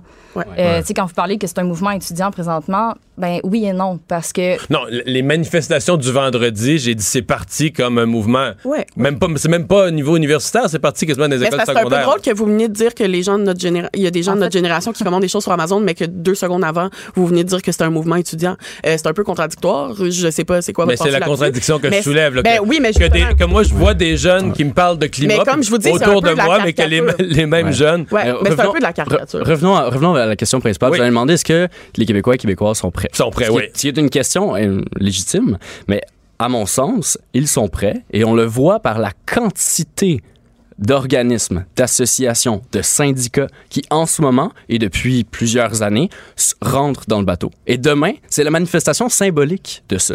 C'est-à-dire que, mettons, à l'UCAM, prenons l'UCAM, on, on est ici à l'UCAM, il y a un contingent intersyndical. C'est-à-dire que je, plus, plus tard que ce matin, je parlais avec le directeur de- du syndicat des professeurs, puis il nous appuie là-dedans. Il était là aux rencontres. Donc, on s'entend, la, la société en ce moment, elle se met ensemble. Et puis ça, je parle à l'UCAM, mais ça se fait, c'est 150 000, 155 000 étudiants en grève partout au Québec. Puis ça, c'est juste les étudiants. Je peux parler de la planète s'invite au travail, la planète s'invite à la santé, la planète s'invite au, au communautaire, excusez-moi. Donc, on s'entend que le mouvement, il est complet, puis les gens, ils veulent embarquer. Mais le manque de leadership politique, politique il est flagrant. Ouais. Puis un manque de leadership partout. Dans les divertissements, de, tu sais, de, de- du matin au soir, les gens sont, euh, ben, sont, sont, sont exposés à des divertissements qui n'encouragent pas le changement immédiat. Tu sais, les gens restent dans leur petite bulle parce que c'est confortable. Puis je pense que le fait de dire, OK, ben, on doit changer maintenant, on n'a plus le temps, ça fait paniquer. Mais je peux pas dire que les gens sont pas prêts. C'est que les gens sont insécures, les gens sont anxieux par rapport à ça. L'éco-anxiété, by the way, ça va aussi dans le fait de avoir peur de faire un changement parce qu'on est tout le temps dans les extrêmes de genre on fait tout ou rien. Mais c'est pas ça. Les petits mouvements comptent, les petits efforts comptent. Jamais personne n'a dit ça sert à rien ce que tu fais. En tout cas, pas nous, pas les, les associations qu'on représente et les mouvements qu'on cautionne. Donc, c'est ça. Merci d'avoir été là. Merci. Vous êtes très articulé, vous expliquez bien. Merci. Vous n'êtes pas toujours acco- d'accord avec moi, mais je respecte beaucoup les gens qui sont militants et qui savent l'exprimer. On va aller à la pause dans un instant. JC, on va parler de Jonathan Drouin. Est-ce que ses jours sont comptés à Montréal? Le retour de Mario Dumont. Joignez-vous à la discussion. Appelez ou textez 187 Cube Radio. 1877 827 2346. Et on va tout de suite rejoindre JC. Salut! Comment ça va, les gars? Ça va bien. Excuse-nous de t'avoir fait attendre quelques minutes, mais là, on avait de des jeunes, des jeunes enflammés dans le studio qui vont marcher demain pour la planète. on voulait entendre leur message. Mais parlant de messages entendus, je dois te dire, je sais, j'ai vu en direct tantôt, euh, j'étais au, au bureau boy, à hein? TVA, j'ai vu en direct le point de presse de Jonathan Drouin. Et je vais te faire un parallèle. En politique, là, des gens qui font des gestes, on a dit que Claude Charon, c'était, c'était- il a pris un manteau, mais que dans le fond, c'est comme- c'était comme une façon où son subconscient se faisait harakiri. Tu comprends ce que je veux dire? Que son, fait. subconscient le sortait de Tout la politique. Et je me suis demandé, est-ce que le subconscient de Jonathan Drouin est en train de le sortir de Montréal? Complètement. C'est un suicide. Autant le geste de Charon, c'était chez Simpson Sears, je pense, était un, un suicide politique de son inconscient, de son subconscient. C'est exactement la même chose, suicide sportif dans le cas de, de Jonathan Drouin. C'est je fini? pense que C'est fini à Montréal? Ben, Mario, comment veux-tu, comment Claude Julien peut vivre avec Jonathan Drouin toute une saison, encore une fois? Il a eu du mal à le faire l'an dernier. Euh, Drouin n'est pas dans la palette de son entraîneur.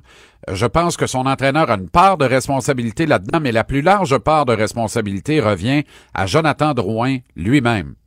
Et euh, t'as vu le point de presse comme moi aujourd'hui? Ouais, mais là, je sais, Tout est dans la manière, Ouais, Mario. mais pas chercher John Tavares pour ça. Si tu le mets sur le marché des échanges, tu vas ramasser quoi? C'est même plus important.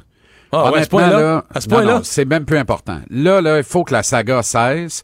C'était un cas, c'est en train de devenir une saga. C'est pas une patate chaude. C'est on prend le GM, on le baigne dans l'huile, la friteuse, direct. C'est ça qui arrive actuellement, là, avec Jonathan Drouin. La situation est devenue intenable, invivable. De la façon dont il s'est adressé aux journalistes ce matin, il était à sec, je pense que c'est un euphémisme de le dire.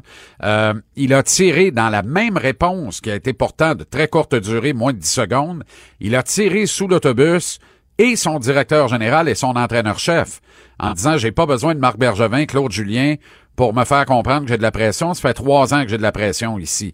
En fait, il eût dû et eût pu ajouter, fait trois ans que je croule sous la pression ici, je suis plus capable. Et on l'aurait cru parce que c'est ça qu'on a entendu sais, sans qu'il l'a- l'ait dit On directement. l'a, on l'a, on va les- on va on l'écouter écoute cet extrait-là, oui, on l'a. Oui, Ouais, ça va non, rappeler. Ça fait trois ans que je le dis, je me mets de la pression. J'ai pas besoin de Marc Bergevin ou Claude de mettre de la pression sur moi-même. Euh, je m'en mets assez pour, performer, puis c'est à, moi de faire ça. Eh boy! Bon, alors, et euh, là, on lui a dit, bon, à l'aile droite, là, t'es de retour à l'aile gauche. Oui, oui, mais je suis à gauche, c'est quoi ta question? Alors, tu comprends, il était, il était vraiment à pic, il était vraiment à sec. Euh, il faut comprendre qu'on présente un alignement digne du 2 octobre prochain au premier match de la saison, euh, samedi contre les sénateurs. Il se retrouve à gauche, à nouveau, et sur un troisième trio avec Kotkaniemi. Alors que Nick Suzuki est à droite du deuxième trio dans le top 6. Alors, c'est sûr qu'il n'a pas trouvé ça le fun, mais en même temps, la responsabilité lui incombe. Alors, moi, là où je veux t'amener, Mario, là, je pense qu'on est là en présence de la plus belle illustration de ce qu'on fabrique maintenant et je ne veux pas généraliser, mais j'ai souvent dit si Maurice Richard, et je le maintiens, si Maurice Richard vient au monde demain matin, on ne le saura jamais. Parce que Maurice Richard était pas de la catégorie des pauvres, il était de la catégorie des très, très pauvres. Alors, et il est parvenu quand même jusqu'à la Ligue nationale parce qu'à l'époque, tu pouvais être bon au parc, être vu par quelqu'un, être entendu par quelqu'un et te retrouver dans un camp d'entraînement du Canadien puis faire le club. Il l'a fait à l'époque. Ça n'existe plus aujourd'hui. Si tu veux voir un garçon arriver dans la Ligue nationale aujourd'hui, vends le chalet, puis vends les motorisés, puis vends les skidoo, puis vends les sidou, puis vends le deuxième char, puis vends le chien parce que ça va te coûter un quart de million pour le grimper jusque dans les circuits juniors majeurs pour le mettre dans la vitrine. C'est un sport qui est devenu un sport d'élite, un sport de riches. Et t'es pas sans savoir qu'on met au monde des enfants rois de plus en plus. Et là, là, je vais avoir l'air de faire un job. L'idée, là, c'est de dire, c'est pas, je, je ne veux pas généraliser puis je veux pas personnaliser à Jonathan Drouin. Mais Jonathan Drouin, dans ce cas-ci, illustre le cas. C'est-à-dire que toute sa vie, ce petit gars-là, là, ça a tout le temps été à faute des autres puis jamais de la sienne. Alors, comment est-ce que tu veux, lui, qu'il comprenne actuellement qu'il est le, qu'il a la plus large part de responsabilité dans ce qui lui arrive? Alors, et tu sais comment ça marche dans le hockey, dans tout le sport professionnel, ça fait pas ici, ça va faire ailleurs. Alors là, je pense qu'il a acquis cette conviction-là. Ça fait plus ici, ça va faire ailleurs. Maintenant, qu'est-ce que Marc Bergevin peut obtenir au change? Ça, c'est toute la question. Mais avant de se demander qu'est-ce que tu peux obtenir au change, plus fort que ça, c'est toi, Claude, tu veux-tu vivre une autre saison complète avec Jonathan Drouin? Moi, je la connais la réponse, là. Pense pas de me tromper, là. Tu Mhm. comprends? Alors, Mais- mais- c'est mais là con- où on est rendu, malheureusement, à la croisée des Concrètement, euh, concrètement, ça veut dire quoi? Ça veut... Est-ce que Jonathan Drouin joue le match 1 de la saison? Faudrait pas. Oh boy. C'est fini, là. Ben non, mais tu joues samedi et tu commences ta saison dans une semaine pile. Ça veut dire que tu as quatre jours complètement off. Entre, ben pas off, le Canadien va s'entraîner, mais tu as quatre jours sans match entre le dernier match préparatoire puis le premier match de la saison. Moi, je pense que compléter une transaction, l'annoncer quelque part dimanche, je préférerais lundi à 5 heures, mais mettons dimanche, euh, ben ça te donne le temps de te revirer de bord puis de dire bon ben voilà, le dossier est réglé, puis on passe Est-ce qu'il y a des intéressés? Est-ce que, est-ce que Jonathan Drouin, est-ce que son talent, parce qu'il y a un réel talent de hockey, des mains de hockey, est-ce que c'est rendu que les, les directeurs généraux de la Ligue n'y croient plus à son talent parce qu'ils se disent, il n'y a rien à faire avec ce Ben, gars-là? S'il y a personne qui est intéressé par un gars de 55-60 points, Ouais, ça se euh, peut pas. potentiellement dans la Ligue nationale, c'est parce que ça va mal en cochon, là. Vraiment. Alors, je pense, pense pas que ça va mal à ce point-là. Donc, tu peux trouver preneur. Maintenant, ça se peut que ça prenne un peu de temps pour berlificailler une meilleure transaction que y aller au plus offrant puis on te sac ça dehors. Faut quand même pas faire une erreur aussi bête qu'on l'a fait quand on a liquidé euh, Patrick Roy, là. Tu comprends? Je Mais on, ça peut pas être une erreur aussi bête parce que Patrick Roy et Jonathan Drouin ne pourront jamais s'arrimer dans la même phrase. Euh. Mais tu dois prendre le temps de compléter une transaction. Puis là, je, je te mets en lumière des carences en défense de l'équipe.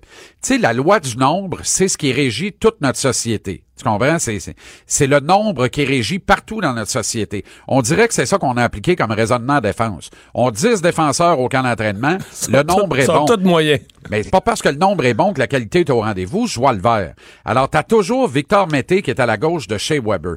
Moi, je te suggère que Mété peut être impliqué dans une transaction et devenir un attrait intéressant pour une autre équipe, jumelé à Drouin, pour faire l'acquisition d'un bon défenseur régulier gaucher de la Ligue nationale qui peut faire la paire avec Shea Weber et qui bouge bien la rondelle, puis qui, lui, va être capable d'en scorer au moins un par saison, ce que Mété a pas fait en deux ans à Montréal jusqu'à maintenant. Alors, je te suggère ça, mais me faire pelleter encore. À un moment donné, je regarde ça, je me dis, OK, ben, mettez ces troisième paire ou première paire. Mais première paire, ça fait pas le travail. On l'a vu hier encore, puis ça va s'exposer davantage quand la saison va se dérouler. Alors, est-ce que Mété peut devenir un appât dans une transaction? Moi, je dis pourquoi pas. Sinon, un haut choix de repêchage au prochain encan, le Canadien de main pleine pour l'encan 2020, ainsi que qu'un Drouin, puis va chercher du renfort en défense. Parce qu'en attaque, je pense que Suzuki a gagné son poste hier. Il va rejouer samedi, tout comme Kel Fleury, mon chou. Et les deux, là, ils ont dans la main dans une des deux mains leur plaquette avec le nom gravé dessus et dans l'autre main la drill. Il manque juste les deux vis pour mettre ça dans le casier au Centre Bell à Montréal. Les deux vis, ils peuvent les ramasser dans le match contre les sénateurs d'Ottawa samedi, mais je pense que les deux vont commencer la saison à Montréal. Bonne nouvelle, Ryan Pellig sera là également euh, samedi en principe. Alors ça, c'est une, une fichue bonne nouvelle aussi. Ça veut dire une absence qui aura duré une dizaine de jours tout Ouais, au plus été si pire. en raison de la commotion. Ouais. Merci beaucoup, JC. Attends un peu, c'est fini? Oui, c'est fini. OK, ben je, je te Oui, dis que l'impact euh, s'en va Oui. avec des champions de la CONCACAF. Oui, oui. Et que j'ai buzzé, mais alors là, buzzé raide, quand les joueurs ont embusqué le point de presse de coach Cabrera hier, avec de la bière, des chips en écale, des peanuts au ketchup. C'était extraordinaire de voir ça. Ça, je veux en voir plus dans le sport professionnel. Maudit que ça m'a détendu, puis ça m'a fait du bien. C'était sensationnel. Et je te dis aussi que tes Eagles vont en perdre une troisième en cinq oui, matchs ça, cette ça me saison paraît assez évident. contre les impacteurs de viande. Oui, mon Dieu. OK. c'est 49 à t'as- 3. T'as un partisan, mais qui voit clair. Tu sais que c'est rare, ça. Ouais. Hey, salut. OK. Merci. 49 à 3. Ouais, OK, à peu près. Ouais, salut. OK, bye. Le retour de Mario Dumont, l'analyste politique le plus connu au Québec. Cube Radio. Autrement dit. On a parlé plus tôt dans l'émission euh, de Guy Lafleur. Euh, très beau texte ce matin à ce sujet. Euh, C'est sous la plume de Régent Tremblay. Bonjour, Régent. Bonjour Mario. Et euh, on a eu là, les, les nouvelles, je pense que tu les as toi aussi, là, qui est assez près, que l'opération, la chirurgie, s'est s'est bien déroulée?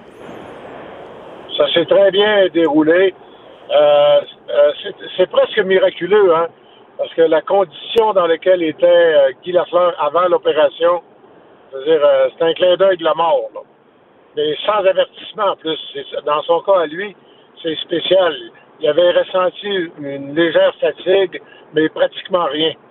Il passait un médical, il passait un médical son permis de, de, de pilote. Là. Le pilote d'hélicoptère, oui. Ouais.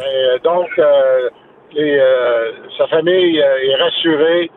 Euh, il, est rentré en salle d'opération à 7h30 ce matin. Puis là, il y a eu tu sais, les- le- euh, anesthésie, etc. L'opération elle-même à cœur ouvert, ça a duré une heure trois quarts. Euh, il est sorti de la salle de réveil. Tout est beau. Tout est beau. Hey, c'est des très bonnes nouvelles. Euh, tu, tu- tu nous parlais de l'homme euh, ce matin. Euh, évidemment, il y, a- il y a pas mal, il y a pas mal de, de- de jeux de mots puis de jeux de littérature à faire avec son cœur. Hein? oui, c'est instinctif. D'ailleurs, il faut se retenir pour pas en abuser. Mhm. Mais Tu sais, mettons que c'est un cœur qui a beaucoup donné. Ouais.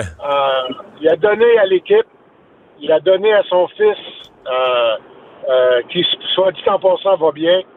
Il a donné à tous les partisans. Euh, puis il a donné euh, à Guy Lafleur, là, on oublie qu'il vient d'avoir 68 ans. Mais euh, quand on le regarde, il n'a pas grossi. Euh, ses cheveux transplantés, je veux dire, euh, grisonne à peine, puis lui, il marche pas en teinture, là. C'est une force de la nature incroyable. Incroyable. Et euh, moi, ça ça m'a fait un choc quand j'ai appris ça, moi. Ouais. Parce que il n'y a personne qui est capable de- de- d'imaginer que Guy Lafleur peut, peut, à un moment donné, être malade. Tu comprends? Ouais. En tout cas, c'est... Euh, Régent, je racontais à, à mon collègue Vincent tantôt que moi, j'ai une fois dans ma vie, j'étais dans une activité bénéfice qui m'a amené à stationner à côté de Guy Lafleur et à traverser un stationnement avec Guy Lafleur. Et jusqu'à ce, ce jour-là, je savais pas c'était quoi une icône, dans le sens que je me suis promené avec bien du monde dans ma vie, là, de, de- de la politique, de la chanson, des comédiens, toutes sortes de gens connus du public, puis appréciés du public. On va leur demander un autographe, puis un selfie. Mais Lafleur, Régent, c'est... Ça n'a rien à voir, c'était vraiment une icône. Les, les- les pères arrivent, demandent à leur petit gars d'y toucher, juste de, de poser la main dessus. C'est totalement à un autre niveau, là, ce qu'il représente au Québec.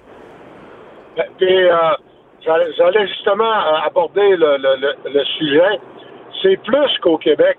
Euh, la dernière expérience que j'ai vécue avec lui à- au- dans le reste du Canada, c'est, tu te rappelles le match, euh, euh, c'est 2003, le match en plein air à, Ouais. à Edmonton, où il avait fait atrocement froid. José Théodore avait mis sa tuque. On s'en souvient La veille, Oui. La veille, j'avais soupé avec la fleur à l'hôtel. Ça avait pas de bon sens. Tu sais, à un moment donné, j'ai dit, euh, Tigui, euh, j'aimerais ça manger mon steak chaud. Y a-tu moyen? Ben, c'est embêtant de lui manger d'en face. Lui, il avait pas le temps de manger. Ça a commencé par les serveurs. Le barman avait quitté son bar pour venir. euh, ça- Puis dans ce temps-là, les selfies, c'était pas en mode. là. C'était souvent. C'était les autographes. Un, un- un autographe et un instamatique. Ça finissait pas. Et euh, toute la soirée. Je, te le dis, puis le lendemain, des fois, tu te dis, ben voyons donc, euh, Wayne Gretzky a, a joué ici. euh, tu sais, c'était plein de, de, de, grosses vedettes. C'est la fleur, la fleur, la fleur, la fleur, la fleur. Gilbert Delorme, euh, qui, qui, qui joue avec lui des matchs euh, avec les anciens. Tu sais, tous les anciens sont là, mais vers qui tout le monde va, c'est c'est vers la fleur. Puis dans son cas, à lui, Mario, ce qui est extraordinaire, c'est qu'il est resté vrai. Les gens connaissent à peu près tout. Ils savent. Il a, à un moment donné, il a pris un coup, il s'est chicané avec le Canadien. Euh, il les a plantés euh, quand il jugeait que c'était le temps. Et les gens... Il n'y a pas eu tort à chaque Il n'y a pas eu tort à toi et fois, hein? Eh boy! On a été souvent d'accord avec lui, là. Souvent, c'est lui qui avait raison. Ouais. Mais dans, dans le monde politiquement correct, ça prend plus de courage euh, euh, critiquer un peu le Canadien que d'écrire quatre lignes sur Greta. Tu comprends? C'est embêtant.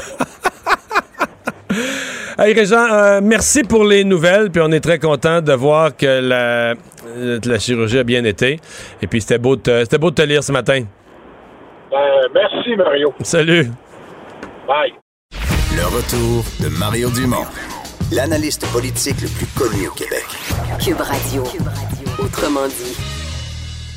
Et on est de retour pour la chronique culturelle. Écoutez, nos blogs sont tout virés à l'envers aujourd'hui parce qu'on, en- notamment, on voulait vraiment parler à Régent Tremblay, qui avait pas d'autres disponibilités. Puis on a fait plus long avec ces jeunes qui vont marcher pour le climat. Anaïs. Dans ce temps-là, la culture prend le bord. Ah, même, rien prend le bord, mais c'est déplacé.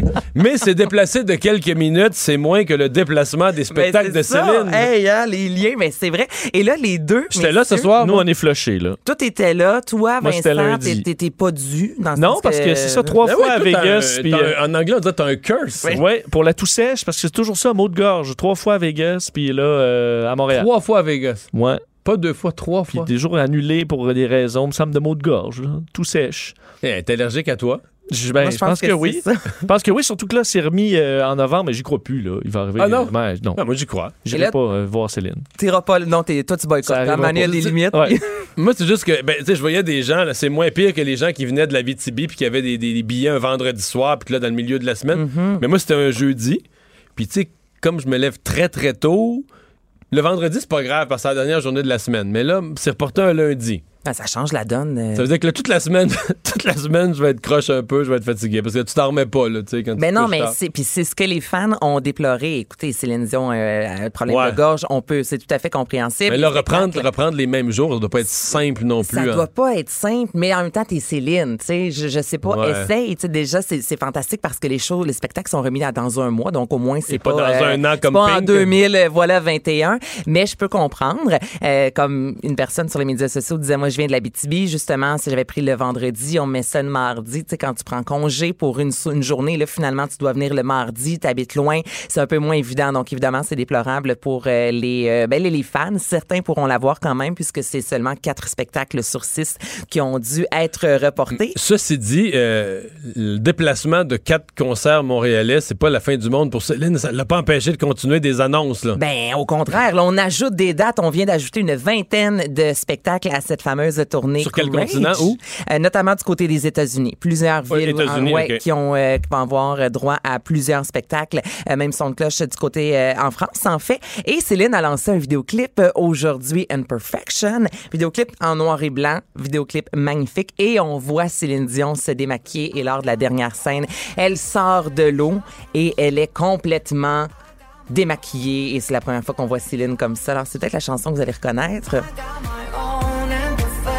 Elle fait partie des trois hits que je vous avais fait Mais très entendre. bonne. C'est, elle reste vraiment dans la tête.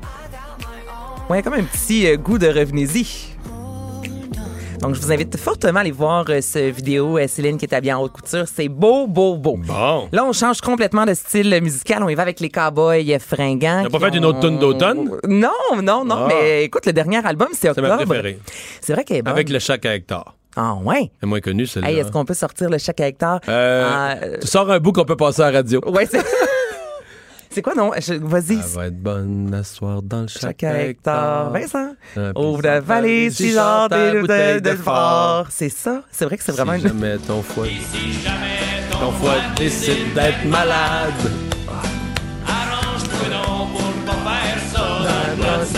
Dans le plat de salade. Ben oui. Je suis un peu moins Max, faux il est que Jean. fort. Tu connais pas ça? Oui, oui, non, je la Tu connais connais. ça, Écoute, ouais. j'ai fait de la, j'ai fait de la radio commerciale. Oui. J'en ai joué. Mais ça n'a pas joué tant que ça à la radio, ça. Un Le petit peu. cowboy fringant, tabarouette. Non, les cowboys fringants, oui. le chac Hector. Bah, D'un party, Moins. par contre. Ouais, ça, ça a joué. ouais, ça, ça a joué.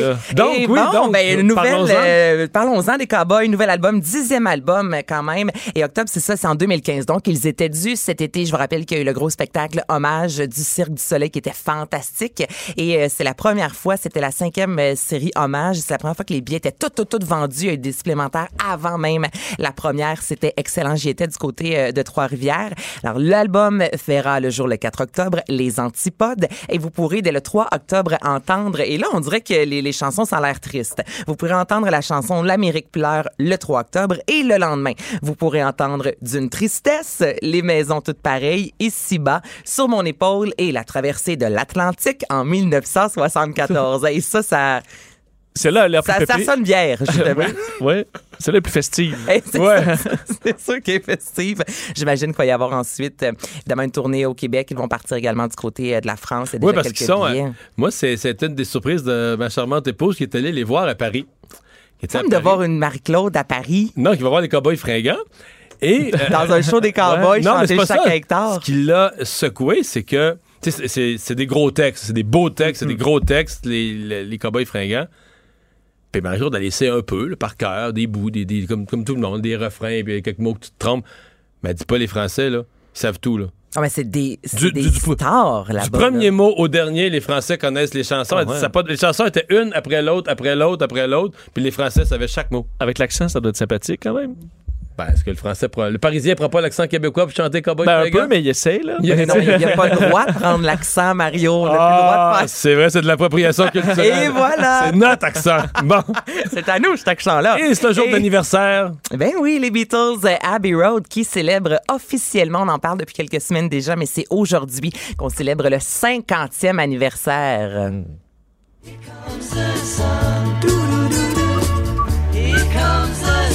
C'est le 26 septembre 1969 que l'album a vu le jour. 11e album et dernier avant la séparation du Fab Four. Il y avait 17 chansons. Il y en a toujours 17 en fait sur cet album qui va euh, connaître, il va être revisité en fait euh, sous peu. Et là, moi, je veux vous parler de la fameuse photo. C'est quoi la photo de Abbey Road? Qu'est-ce que vous vient en tête? Ben, c'est de la traversée de rue. hein. Êtes-vous déjà allé sur le site officiel de Abbey Road du studio?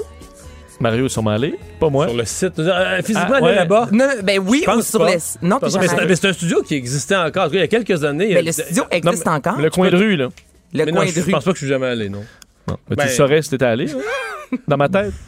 Ça, c'est quand même drôle. Le monde, tu sais, c'est un. euh, J'imagine les gens qui habitent là, là. Être écœurés, et- là. ouais. T'as un coin de rue, là. Il est sur une pochette d'album. la seule adresse, je suis sûr d'être allé à, à Londres, c'est le 221B Baker Street. Qui est?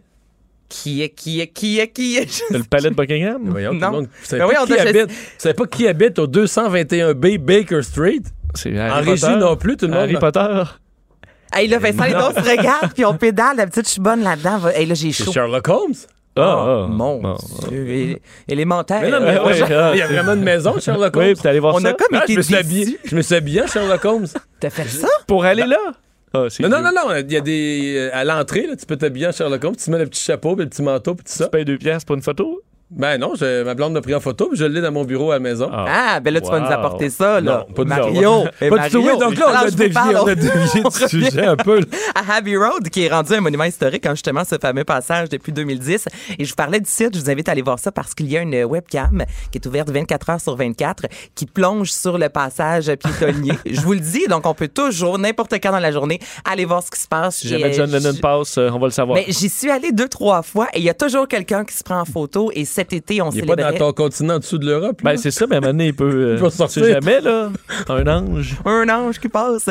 C'est le 8 août que la, la photo a été prise et le 8 août, c'était fou. Les gens, les fans qui étaient euh, au rendez-vous. Et euh, petite anecdote par rapport à cette photo-là, ça a été pris à 11h35 le 8 août. Les gens, les fans pensaient que ça allait être en après-midi parce que c'est en après-midi que les Beatles enregistraient l'album et ils se sont dit on va faire ça le matin, comme ça il y aura pas un chat. Ils ont pris six photos. C'est la cinquième qui a été choisie. C'est celle qu'on voit en fait sur l'album. Et je sais pas si vous vous rappelez, mais on a entendu souvent le des mythes de, on pense peut-être que Jim, euh, Paul McCartney, j'allais dire Jim Morrison, ça c'est un autre, que Paul McCartney était décédé. Avez-vous entendu parler de ce, ce mythe-là, que c'était pas lui qui était sur la photo? Parce qu'il fume une cigarette, il tient une cigarette de la main gauche. Dans la vie, c'est un droitier. Il est nu-pied, c'est le seul nu-pied qui traversait la rue. Donc là, il y a beaucoup de fans qui disaient, c'est pas Paul McCartney, c'est un signe, il est mort, c'est pas lui, il prend pas la cigarette de la bonne main. Donc ça avait vraiment fait une lorsque c'était sorti.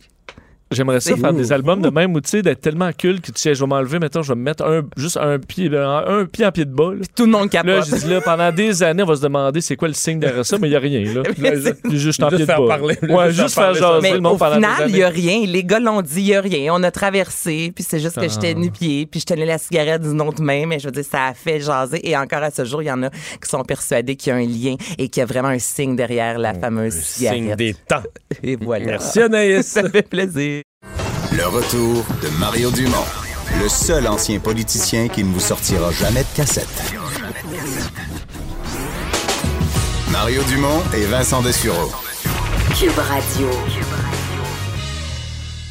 Et Vincent, dans les nouvelles, il y a le président Trump aujourd'hui qui, euh, euh, bon, a fait face à ce matin une audience, disons, euh, pas très bonne pour lui de la part du grand patron des renseignements aux États-Unis. Ouais, euh, Joseph Maguire, qui est le directeur du renseignement national, alors un peu le directeur de tout renseignement aux, États-Unis, interrogé euh, donc au Congrès par rapport à sa gestion de cette de cette de, de cette lanceur de ce lanceur d'alerte sur entre autres l'appel de Donald Trump au président ukrainien où il aurait mis, on sait, de la une certaine pression, ça dépend comment on analyse ça, mais sur le président pour euh, lancer une enquête sur le fils de Joe Biden. Euh, et euh, bon, plusieurs choses intéressantes là-dedans dans ce qui a été dévoilé aujourd'hui, parce que non seulement on a vu cette audience, mais aussi on a reçu le, document du lanceur d'alerte. Alors, qu'est-ce que le lanceur d'alerte a dit dans son, dans son alerte, en quelque sorte? Et ce qu'on apprend, c'est que donc Donald Trump, selon ce- ce- cette personne non identifiée, a sollicité l'ingérence de l'Ukraine dans la présidentielle américaine euh, 2020, mais aussi que la Maison-Blanche a ensuite essayé euh, de caché ou du moins que cet appel téléphonique reste secret. C'est ce qu'on apprend dans le document euh, parce que les, euh, les, euh, les avocats de la Maison-Blanche seraient intervenus pour verrouiller toutes les archives liées à cet appel téléphonique-là, mais dans un système électronique distinct de où on, inst- où on place les appels habituellement. Alors, est-ce qu'il y a une tentative de cover-up, de cacher donc cette histoire-là parce que les Ben, gens à la, Maison-Blanche étaient trop mal à l'aise? La question s'est posée, posée ouvertement comme ça ce matin là, dans le- aux audiences. Absolument. En fait, on dit, euh, selon le lanceur d'alerte, cela prouve que l'entourage du président comprenait la gravité de ce qui s'était passé, euh, que selon des sources, des hauts responsables américains, on a ensuite donné des conseils aux autorités ukrainiennes sur la manière de contourner les demandes du président. Euh, bon, pour ce qui est de M. Maguire aujourd'hui, il a jugé crédible le lanceur d'alerte. Alors ça, ça a été fait. Appuie d'ailleurs le lanceur d'alerte dans ses, dans ses, de- ses- ses démarches. Par contre, on sait que lui n'a pas à pousser le dossier plus loin. Et euh, il a été fortement questionné là-dessus euh, aujourd'hui. Euh, il dit bon, il a fait, il a questionné le département de la justice américaine sur quoi faire avec ça, mais selon les conseils qu'on lui aurait donnés, c'est que vu que ça touche le président américain, ben, il se ça. retrouve un peu dans un privilège exclusif, exécutif et que doit pas vraiment toucher à ça. Et ce qu'on lui a posé la- comme question à de nombreuses reprises, c'est ben, si vous, vous pouvez pas enquêter sur le président, qui peut le faire? Est-ce que le président est à l'abri des lois? Et ça, euh, le, le directeur du renseignement a dit personne n'est à l'abri des lois. Ben parfait. Donc, si le président brise la loi et qu'il y a un lanceur d'alerte dans le processus installé qui lance une alerte sur le président des États-Unis pour quand même un dossier très sérieux, euh, ben, Qui peut l'enquêter? Qui peut l'enquêter? Euh, ben ça, la réponse n'était pas claire. C'est resté en suspens, mettons. Alors, euh, ben, du côté des démocrates, évidemment, ça ne fait que rajouter de l'eau au moulin. La chef des démocrates au Congrès, Nancy Pelosi, qui accuse donc la Maison-Blanche d'avoir tenté en plus d'étouffer l'affaire. Et Donald Trump, de son côté, tôt ce matin, ben, fidèle à son habitude, était sur les réseaux sociaux, tout simplement tweeté en lettres majuscules The greatest scam in the history of American politics. Alors, la plus grande, bon, du mise en scène ou chasse aux sorcières de l'histoire euh, de la politique américaine. J'avais quand même prédit des tweets en majuscules. C'est vrai, t'avais dit ça hier. On peut s'attendre demain matin à des tweets en majuscules et c'est exactement ce qui est arrivé. Euh, alors, euh, dossier vraiment à suivre. On aura d'autres informations dans les prochaines heures et les, les prochains jours. Mais évidemment, aux États-Unis, c'est le, c'est la grosse histoire présentement. Une arrestation de la Sûreté du Québec aujourd'hui. Ça se passe dans la région de, sur la rive sud de Québec. Mais c'est une arrestation qui passe pas inaperçue. Un personnage qui a été euh, condamné plus qu'une fois, qui est encore arrêté pour le même genre d'histoire. Oui, pour les gens de Québec, c'est un nom qui va sûrement vous, euh, vous rappeler quelque chose. Moi-même qui a fêté, euh, fait les nouvelles pendant plusieurs années à Québec, c'est un nom qui est revenu souvent et ça revient encore aujourd'hui. Téchelet Pierre de Bellefeuille, euh, euh, qui a comparu aujourd'hui au palais de justice de Saint-Joseph de Beauce pour faire face à des accusations euh, sévères de proxénétisme, traite de personnes, séquestration et voie de fait. Pourquoi c'est un nom connu? Parce que c'est quelqu'un, entre autres, qui avait été arrêté lors de l'opération Scorpion en 2002, donc un réseau de prostitution juvénile à Québec qui avait fait grand bruit, on s'en souvient. Il avait été arrêté à ce moment-là. Il était un joueur quand même important des, des, des proxénètes. là. Joueur très important dans le Wolfpack, on s'en souvient. Euh, ensuite, euh, il a été condamné en 2004, en 2009 et euh, dans le dernier dossier, en fait, dans sa dernière condamnation en 2015, euh, on lui avait donné une peine exemplaire. Là, je vous rappelle 2015, c'est pas très loin. On lui avait donné 57 mois de, de- de prison. Euh, Donc, techniquement, s'il n'était pas sorti avant terme, il serait encore. il, dev- il aurait dû, s'il avait fait tout, il, il tout son sortirait temps, là, là. Il serait encore en prison ou il sortirait ces, ces semaines-ci. C'était à ce moment-là sa troisième condamnation pour proxénétisme. Il y en aura peut-être une quatrième.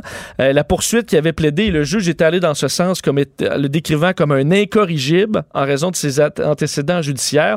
Alors, sa quat- quatrième dossier de proxénétisme, et le voilà qu'il est euh, arrêté par la Sûreté du Québec. Puis le précédent, c'était pas beau quand même. Ce qui sortait dans le dossier, euh, prenait des filles, quoi, des jeunes filles immigrantes, leur enlevait leur passeport pour les rendre complètement dépendants. Ils ne pouvaient plus aller nulle part sans Exact. lui. De ce qu'on comprend, ça se faisait passer dans certains cas pour un client auprès d'escortes euh, qui viennent de d'autres pays euh, et qui, disons, travaillent seuls. Et ensuite, lorsqu'il se faisait passer en quelque sorte pour un client, lui disait qu'il pouvait avoir des clients qui payaient plus et ensuite leur volait leur passeport euh, pour ensuite les faire chanter. au moment où la, la- la- fille en question voulait quitter l'emprise, ben là, elle dit J'ai ton passeport, tu me donnes 5000 dollars ou je te le redonne pas. Et ensuite, c'était devait rencontrer d'autres clients et prenait contrôle rôle de ces, euh, ces filles-là de cette façon. C'est ce qu'on avait décrit en 2015. Est-ce que c'est encore ça qui est arrivé là? Euh, ça reste à voir, mais c'est spécial de se dire, il y a quelques années, on a condamné ce gars-là pour une troisième fois en disant c'est un incorrigible, on lui donne une peine exemplaire et on ne lui fait pas compléter la totalité de la peine, puis il recommence une, dès qu'il est sorti. Alors là, faire d'autres comment on va le décrire auprès du juge? Si on l'avait déjà décrit comme un, incor- un incorrigible et que le juge avait ben, acquiescé? Alors là, Mais en euh, même temps, il y a une commission de libération conditionnelle qui l'a laissé sortir avant terme. là. Oui. Ça faisait quoi? Eux, eux étaient convaincus que là, il est revenu dans le droit chemin, il ne refera plus jamais ça. Là, présente peu un danger. là, là, c'est un bon gars. là. On peut le laisser sortir sans problème. Là, combien de fois tu peux faire ça avant de passer un long temps en prison? Ouais. Puis niaiser la justice, puis. Je veux dire, là, c'est parce qu'on recommence toujours à zéro. là, une nouvelle arrestation, des policiers, des nouvelles victimes, puis on dépense l'argent pour le nouveau procès. Et lui, c'est les portes tournantes de la prison, pas à peu près. En même temps, il est vraiment indomptable. C'est incroyable. C'est Oui. c'est pas, pas imaginable. Merci, Vincent. Le retour de Mario Dumont, l'analyste politique le plus connu au Québec. Cube Radio. Autrement dit. Et on va tout de suite rejoindre Emmanuel Latraverse pour sa chronique politique. Euh, bonjour, Emmanuel. Bonjour. Alors, euh, est-ce que les politiciens demain font bien d'être à la marche sur le climat? Est-ce que M. Scheer se retrouve isolé de ne pas y être? Comment on doit voir la journée de demain dans la campagne fédérale, entre autres? Ben, commençons par M. Scheer. Là. Je pense que c'est un acte d'honnêteté intellectuelle là, de sa part là, de ne pas se présenter. Là. À un moment donné, le, le concours d'aller euh, à des manifs euh, peut aussi être un jeu périlleux en campagne électorale. Les gens qui vont être dans la rue demain, c'est quoi leur message? C'est pas compliqué, c'est faites-en davantage. Arrêtez vos paroles et soyez à la hauteur des attentes euh, pour qu'on atteigne nos cibles et qu'on limite le réchauffement climatique. M. Scheer a jamais fait de l'environnement une priorité. Il traîne l'héritage de M. Harper. Que ça serait immensément périlleux pour lui d'aller se pointer là-bas. Il a au moins euh, l'honnêteté de le reconnaître. Là. Il décide d'aller faire campagne littéralement à l'autre bout du pays. Il pourrait pas être plus loin de Montréal. Je pense que dans le cas de M. Trudeau, ça va être intéressant de voir si euh, il sera bien accueilli et donc si c'est une bonne décision euh, d'y aller. Le problème, c'est que M. Trudeau s'est toujours, lui, vu comme étant un premier ministre très vert. C'est vrai que son gouvernement a investi des milliards de dollars dans les infrastructures vertes, les fonds verts. On a mis la taxe sur le carbone. On a réglementé euh, la protection des océans, etc., etc. Mais la réalité, c'est que depuis 2005, le Canada a baissé ses émissions de 2% puis on est encore loin d'être en voie d'atteindre la cible de Mhm. Paris, quoi qu'en dise M. Trudeau. Alors, pour lui, d'aller se présenter dans une manifestation où les gens dénoncent l'inaction des gouvernements, je trouve ça un peu risqué, je vais vous dire. D'autant plus que dans l'esprit des libéraux, il fallait trouver un équilibre entre développement des ressources humaines et changement climatique et que d'où la décision d'acheter le pipeline Trans Mountain. Mais ça, c'est pas l'équilibre entre le, le- le développement durable, cette espèce de bel équilibre entre développement économique et environnement. C'est pas le discours de Greta Thunberg, mais pas pantoute, pantoute, pantoute, là. Elle, c'est c'est des, des Non, changements ben de un, radicaux. c'est pas le discours de Greta Thunberg. Et de deux, s'il y a une province où l'achat du pipeline a mal passé, c'est au Québec. Donc, de toute évidence, M. Trudeau voudrait beaucoup se faire prendre en photo avec la jeune Greta Thunberg et montrer qu'il entend la cause des jeunes. Est-ce que c'est vraiment une bonne idée? Moi, je trouve qu'au rythme où va sa campagne en ce moment, qu'il n'y a pas le vent dans les voiles particulièrement, qu'il n'y a pas un grand euh, bénéfice du doute qui lui est donné par l'électorat. Je trouve ça assez risqué, mais peut-être que je me trompe puis qu'il va être applaudi puis que ça va avoir valu la peine demain, mais il y a certainement un gros risque. En même temps, s'il y allait pas, il risquerait aussi de se le faire reprocher, tu sais. Ouais, mais il y a un risque que M. Trudeau se retrouve euh, au milieu de la foule à se faire crier euh, Trans Mountain puis tout ça, qui serait pas agréable. là. Ben, ça serait pas agréable, ça serait assez, euh, ça serait assez nuisible pour son image. Mais je vais t'avouer que tu, as vu les, les chiffres qui sont sortis par euh, Léger dans le, Oui. dans le Devoir ce matin? Moi, j'ai été assez surprise par un chiffre en particulier. C'est quand on demande aux Canadiens quel est le parti qui a une politique climatique là, qui s'approche la plus de ce que vous voudriez voir? Bon, tout le monde dit les Verts parce que Parti vert environnement. C'est facile, un- C'est un y a- automatisme.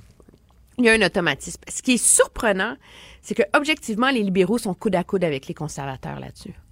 Et donc, les libéraux, on s'en est souvent parlé, ont toujours fait le pari que de faire de l'environnement l'enjeu numéro un de la campagne électorale, de se draper là-dedans, allait leur donner les clés de leur réélection et que ça allait mettre les conservateurs sur la défensive. Or, en jugé par l'état de l'électorat en ce moment, ce n'est pas le cas. Je veux dire, c'est, et donc, euh, ce supposé avantage vert, là, M. Trudeau en a pas vraiment un en, en, ce moment. Et, euh, et ça, ça devrait être assez inquiétant, euh, je dirais, pour, euh, pour les troupes libérales. là. Mais si tu réf- réfères au même sondage, le parti pour qui c'est une vraie catastrophe, c'est le NPD. Parce que le NPD joue à fond la carte verte. Euh, même Jack Metzing, mais les, les candidats néo-démocrates disent, nous, là, pour quelqu'un qui prend le temps de lire notre programme face au changement climatique, il est plus sérieux, il est mieux fait, il est plus rigoureux que même celui du Parti vert. Et ils sont derniers sur ce sujet-là. Ils arrivent à 5% loin derrière même les conservateurs, à la question quel parti a un programme environnemental qui correspond à vos attentes ou quelque chose comme ça? Les néo-démocrates doivent être un peu découragés de voir la réponse. Oui, absolument. C'est assez affolant pour eux comme, euh, comme résultat. Je pense que c'est le fruit du fait que M. Singh a été absent du débat public. Tu sais, tu le sais, Mario, c'est tellement difficile pour les chefs d'opposition de se faire connaître, de faire connaître leur politique. Regarde, M. Scheer est au Québec en ce moment. Il est venu combien de temps, dans- combien de fois dans la dernière année? 10, 12 fois? Combien de tournées du Québec il a fait? Et encore, il peine à être connu des Québécois, puis on est rendu en campagne électorale. Monsieur Scheer a été absent totalement. Donc, il a beau avoir la plus belle plateforme de tous les temps. Si les gens sont pas portés à écouter le parti, euh, le NPD, si le, le terrain n'a pas été préparé pour que l'électorat Mhm. soit ouvert à écouter le NPD là-dessus, euh, c'est un peu de l'énergie gaspillée. Je pense qu'il serait Bon, c'est des chiffres, il n'y a pas assez de, de La marge d'erreur est trop grande, là, mais ça serait intéressant d'aller sonder sur l'île de Vancouver, tu sais. Et à, et, et à Vancouver, au centre-ville, si là, la notoriété euh, verte du NPD euh, est assez importante dans pour peut-être ouais. lui, lui permettre de, de sauver ses sièges dans cette région-là. Mais l'île de Vancouver, c'est pas là qu'on est censé voter vert euh, presque tous les comtés? Ouais, mais bon, on verra Tu- le. on c'est n'est pas la sûr de po- Moi, moi, avant de prévoir une vague verte, là, on en a beaucoup prédit dans la dernière année. Hein. Oublie pas, là, les Verts étaient supposés gagner l'élection à l'île du Prince-Édouard. Là. Euh, Ouais. En Finalement, ils ont 2015, gagné Mme. May était supposée faire des gains majeurs, là. Et donc, euh, puis elle fait pas une particulièrement belle campagne. Moi, je pense que les débats vont être déterminants, mais c'est vrai qu'il y a une grosse inquiétude à soulever pour M. Singh sur cet enjeu-là. Ouais. Euh, ju- juste un mot pour finir là-dessus sur le NPD et l'environnement. Euh, Qu'est-ce que tu as pensé de ce qu'ils ont fait ce matin? Euh, J'étais avec Antoine Robitaille ce matin en ondes, qui lui voyait d'un assez mauvais œil. Il trouvait que c'était inélégant, que c'était de mauvais goût. Euh, ce matin, devant le local euh, du NPD dans la circonscription de Laurier-Sainte-Marie, euh, pardon, devant le local libéral dans Laurier-Sainte-Marie, qui est celui de Stephen Guilbeault, évidemment, le, bureau électoral de Stephen Guilbeault, sur le trottoir devant, les, les néo-démocrates font une conférence de presse avec un tuyau là, en plastique, puis écrit Trans Mountain libéral. Donc, vont dénoncer euh, l'achat du, pipeline par les libéraux devant le local de Stephen Guilbeault, bon, dénonçant les, incohérences, etc. On imagine tout ce qu'ils ont pu dire, mais est-ce que ça se fait? Est-ce que c'est de bon goût? Euh, J'ai pas vu ça souvent, pour quasiment dire jamais vu ça, d'aller faire une conférence de presse, d'aller barber quelqu'un sur le trottoir devant son local de comté. Non, c'est euh, c'est assez raide, mais tu sais, il faut croire que dans cette campagne électorale-là, euh, la bienséance à l'égard des chefs euh, est totalement tombée. Hein. C'est vrai, Il y avait une que- tradition avant où on faisait pas campagne dans les comtés de ses adversaires. Hier, M. Trudeau est allé annoncer sa subvention pour euh, le crédit de rénovation verte dans la circonscription de M. Singh. M. Scheer était dans la circonscription Dans de. M. Trudeau, dans vrai, Papineau, vrai, pour parler euh, d'éthique de SNC-Lavalin euh, et, et, et tout ça. Je pense que ça, ça illustre à quel point euh, c'est maladroit. Moi, je trouve que c'est pas nécessaire d'aller le faire devant son local de campagne, objectivement. Là. Mais ce que Je tu nous dis, c'est que c'est- représentatif d'une campagne où ça joue bas quand même. où ça, oui, où ça joue bas, où tous les coups sont permis. On le voit d'ailleurs depuis le début de la campagne là. Mais je pense que l'humeur actuelle de l'électorat face euh, au bilan environnemental des libéraux euh, annonce une course probablement plus serrée qu'on ne l'aurait prévu dans Laurier-Sainte-Marie pour M. Guilbeault. Ah oui? Ben, Les- les Moi, je sais que les libéraux le voient élu. Là. Oui, mais les libéraux, je suis sûre qu'ils le voient élu. Mais on est, c'est encore tôt dans la campagne. Et moi, j'ai été vraiment, euh, vraiment surprise de voir à quel point l'électorat en ce moment ne donne pas beaucoup de crédit à Monsieur euh, Trudeau pour ses efforts sur sur Ben, l'environnement. euh, Ça va être à suivre. Parce hein. qu'on lui reproche son double discours, etc., etc. Mais là, peut-être que M. Trudeau va gagner des points avec son nouvel engagement. Une vraie Oui. belle promesse, là, pour, Ah! pour toucher le monde, là, quelque chose Attention. de quelque chose de vrai. Non, non, mais il faut dire à nos auditeurs, là, arrêtez votre auto, là. Vous allez rire ou pleurer. Parce que pour développer l'attachement à l'environnement, il faut inciter les jeunes à, à aller prendre de l'air, hein, faire du camping, découvrir les grands parcs du Canada. Et donc, les libéraux vont offrir des bourses de 2000 dollars à 75 000 enfants et leurs familles de milieux défavorisés pour aller passer quatre jours de vacances et faire du camping dans un parc national. Mesdames, messieurs, Mais c'est comprenons-nous, ce n'est pas seulement la gratuité. Mais c'est tout pas juste- inclus. Oui, c'est tout. C'est pas juste Non, la gratuité du parc et du camping. là. On va te verser un chèque, une bourse de pour 2000 prendre le train, pour prendre Via-Rail, aller à Gaspé, euh, aller à Forion, par exemple, ou aller euh, au parc de la Mauricie, puis aller faire du camping, etc. Moi, je vais vous dire, je suis un peu tombée en bas de ma chaise. Là, il y a une époque, on promettait des ponts puis des routes. Là, c'est rendu qu'en campagne électorale, on promet des vacances. Là. L'argument, je veux dire, moi, je, je n'en reviens pas. L'argument, et j'ai pris la peine d'appeler parce que je veux pas être cynique tout le temps chez les libéraux, puis on m'a répondu, tu sais, Emmanuel, les gens des milieux défavorisés, ils ne prennent pas de vacances, alors c'est bien de leur offrir cette chance-là. Alors, je t'épargne la condescendance bourgeoise de ce commentaire-là, mais moi, je me dis, tant qu'à dépenser 15 millions de dollars là, pour quatre jours en famille dans un parc national, pourquoi pas mettre sur pied un immense programme au pays pour financer plus largement des camps pour les enfants défavorisés, pour qu'ils puissent aller dans des colonies de vacances subventionnées, sortir de leur milieu, voir d'autres choses. Je veux dire, mais payer des vacances, là, écoute, je, Non, je- mais- je suis sans mots. Emmanuel, euh, Puis je veux pas pense, non, mais pense à la sais, famille, mais- ouais. Tu sais, quand tu dis des familles défavorisées, là, il faut quand même que tu penses qu'il quelque part, là, il va y avoir une famille, là, qui travaille dur, qui a pas les moyens de prendre des vacances, mais quand tu regardes. avoir. Mais non, mais c'est-à-dire qu'ils ils l'auront pas. Je parle de ceux qui vont arriver juste au-dessus de la ligne. Là. Ils gagnent, ils gagnent- Dans leur année, sur leur rapport d'impôt, ils ont gagné 100 pièces de trop. là. Ils ont plus droit au programme en question. Fait que eux, là, c'est qu'ils vont dire, OK, ben là, moi, mon voisin, mon voisin a gagné euh, 500 pièces de moins que moi pour l'année. Lui, il reçoit de l'argent du gouvernement pour prendre ses vacances. Puis moi, j'ai pas de vacances. Mes enfants, j'ai pas les moyens de les amener en vacances parce qu'on est trop serré. Mais je sais pas, C'est une patente, là. C'est une patente Mais que c'est incroyable. une gimmick qui rentre dans la logique des micro-promesses pour faire plaisir à une tranche de l'électorat, alors que, objectivement, trouver une façon de faire découvrir la nature, le plein air, la beauté du Canada aux enfants des milieux défavorisés, c'est absolument louable là, comme objectif euh, de politique publique. Là. Mais est-ce que la meilleure façon de dépenser cet argent-là, c'est de payer des vacances à 75 000 familles? je peux pas m'empêcher d'avoir un doute, tu sais. Merci, Emmanuel. Très bien, au revoir. Au revoir. Bonnes vacances. Mario Dumont. Il s'intéresse aux vraies préoccupations des Québécois. La santé, la politique, l'économie. Le retour de Mario Dumont. La politique, autrement dit. Les têtes enflées. Voici Master Bugarici. Oui, le voici. Et là, chaque jour cette semaine, moi, j'anticipe, il fait nuageux, il pleut, aujourd'hui, il pleuvait. Quand Master arrive en studio, on regarde au loin, il fait soleil. Je le prends perso, je suis content, merci. T'en prends le crédit? Je vais- ben, totalement. T'es prêt pour la politique? Tu sais que c'est la base de la politique.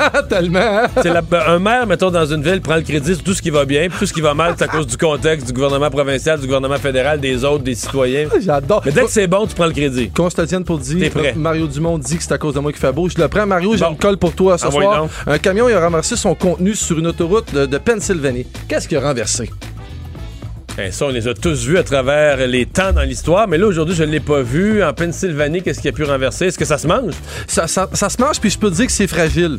Des œufs. Bullseye, Ah, des œufs. wow. S'il était en période de, de- de- de canicule, il y aurait une méga omelette parce que là, on parle de 136 000 œufs et de 2260 gallons d'ovoproduits qui a été renversé en Pennsylvanie. Le chauffeur de 66 ans qui... qui con- ouais, Cette, rou- cette route-là est glissante. Euh, jusqu'en mai prochain, là. Ça doit être C'est tellement gommeux ramasser des œufs. Puis en fait, le plus drôle de toute l'histoire, qui est pas drôle en même temps, mais c'est que le monsieur a continué sa route puis s'en était même pas rendu compte que c'était tout tombé. Fait qu'on se retrouve euh, dans même pas quoi, 10 minutes. Avec- 17 heures. Ça va Les brasser. têtes. Ah oui, oh, Oh oui. Oh, oh, oh, c'est annoncé. On est prêt. Le buzz de Vincent Dessureau.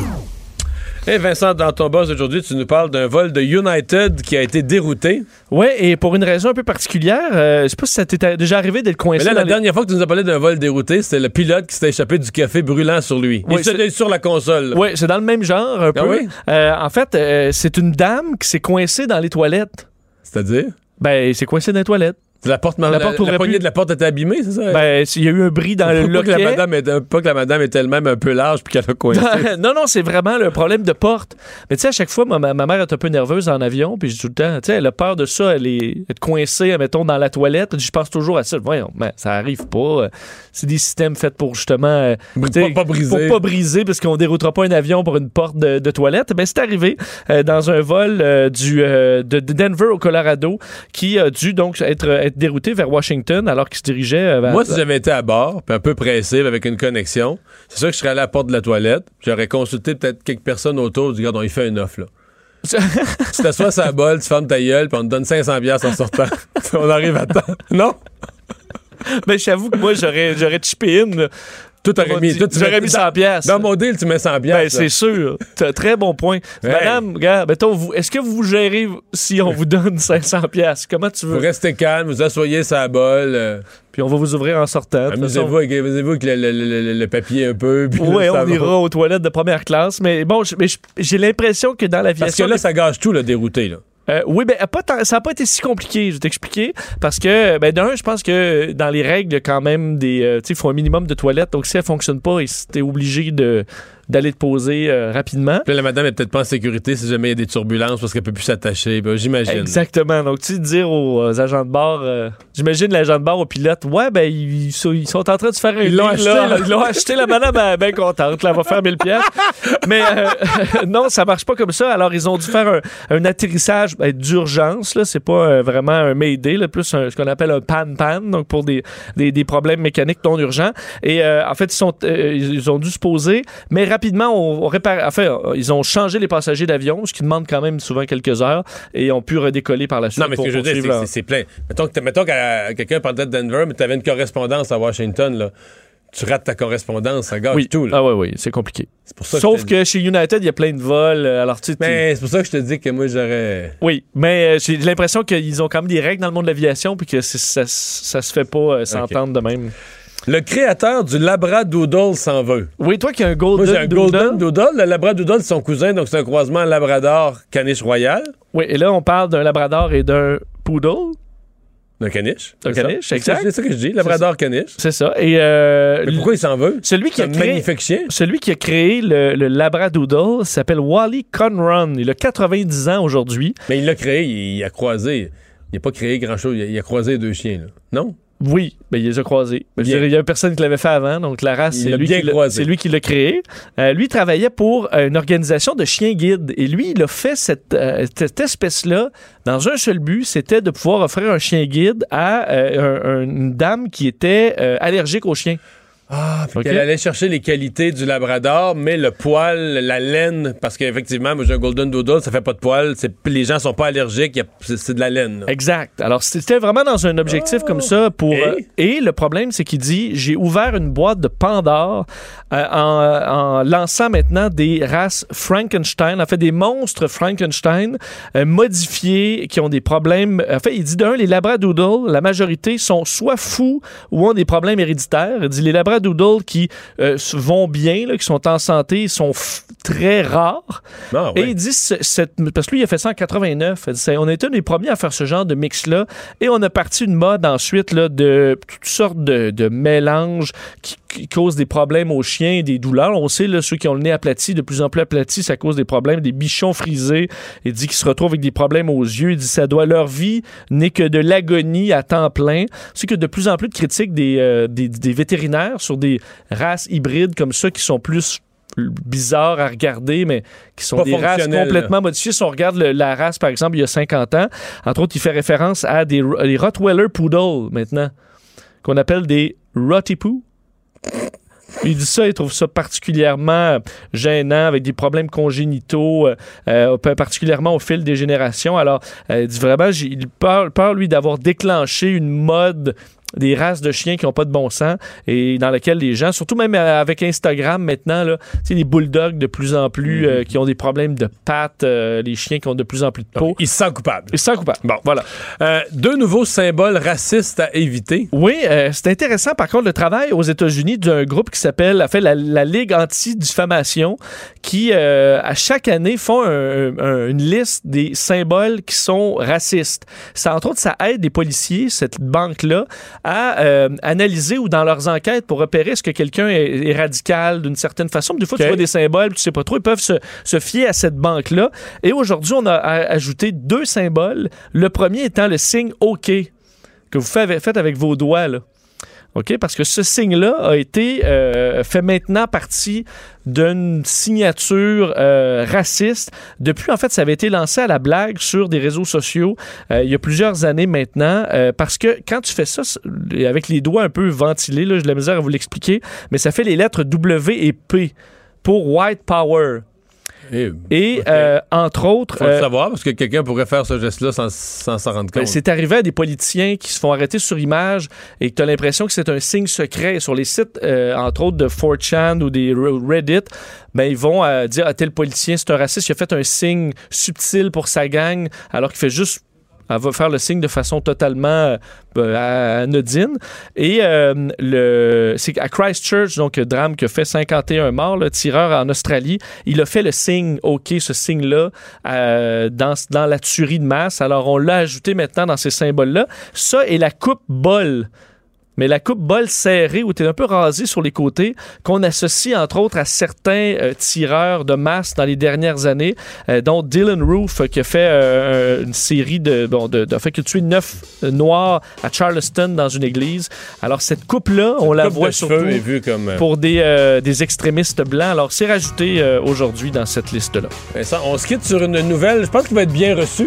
Oui, vous avez vu cette histoire en Mauricie, centre du Québec, des questions très embarrassantes sur les habitudes sexuelles pour devenir parent adoptif, euh, qui parlait entre autres des questions sur la masturbation. Sachez que Lionel Carman euh, vient de publier sur les réseaux sociaux un message disant que euh, l'établissement cessera la passation de ce questionnaire. C'est, ça a été confirmé par le ministre dans les dernières minutes. Ça me paraît sage. Ça me, ça me paraît une décision un peu Ça me controversée. paraît une décision assez sage parce que disons que c'était un énorme malaise. On a commencé la journée ce matin sur les ondes de Cube avec Benoît Dudrissac qui parlait de ça. À la fin de la journée, c'est réglé. Euh, merci euh, d'avoir été là. Merci Vincent. On se retrouve demain, 15h.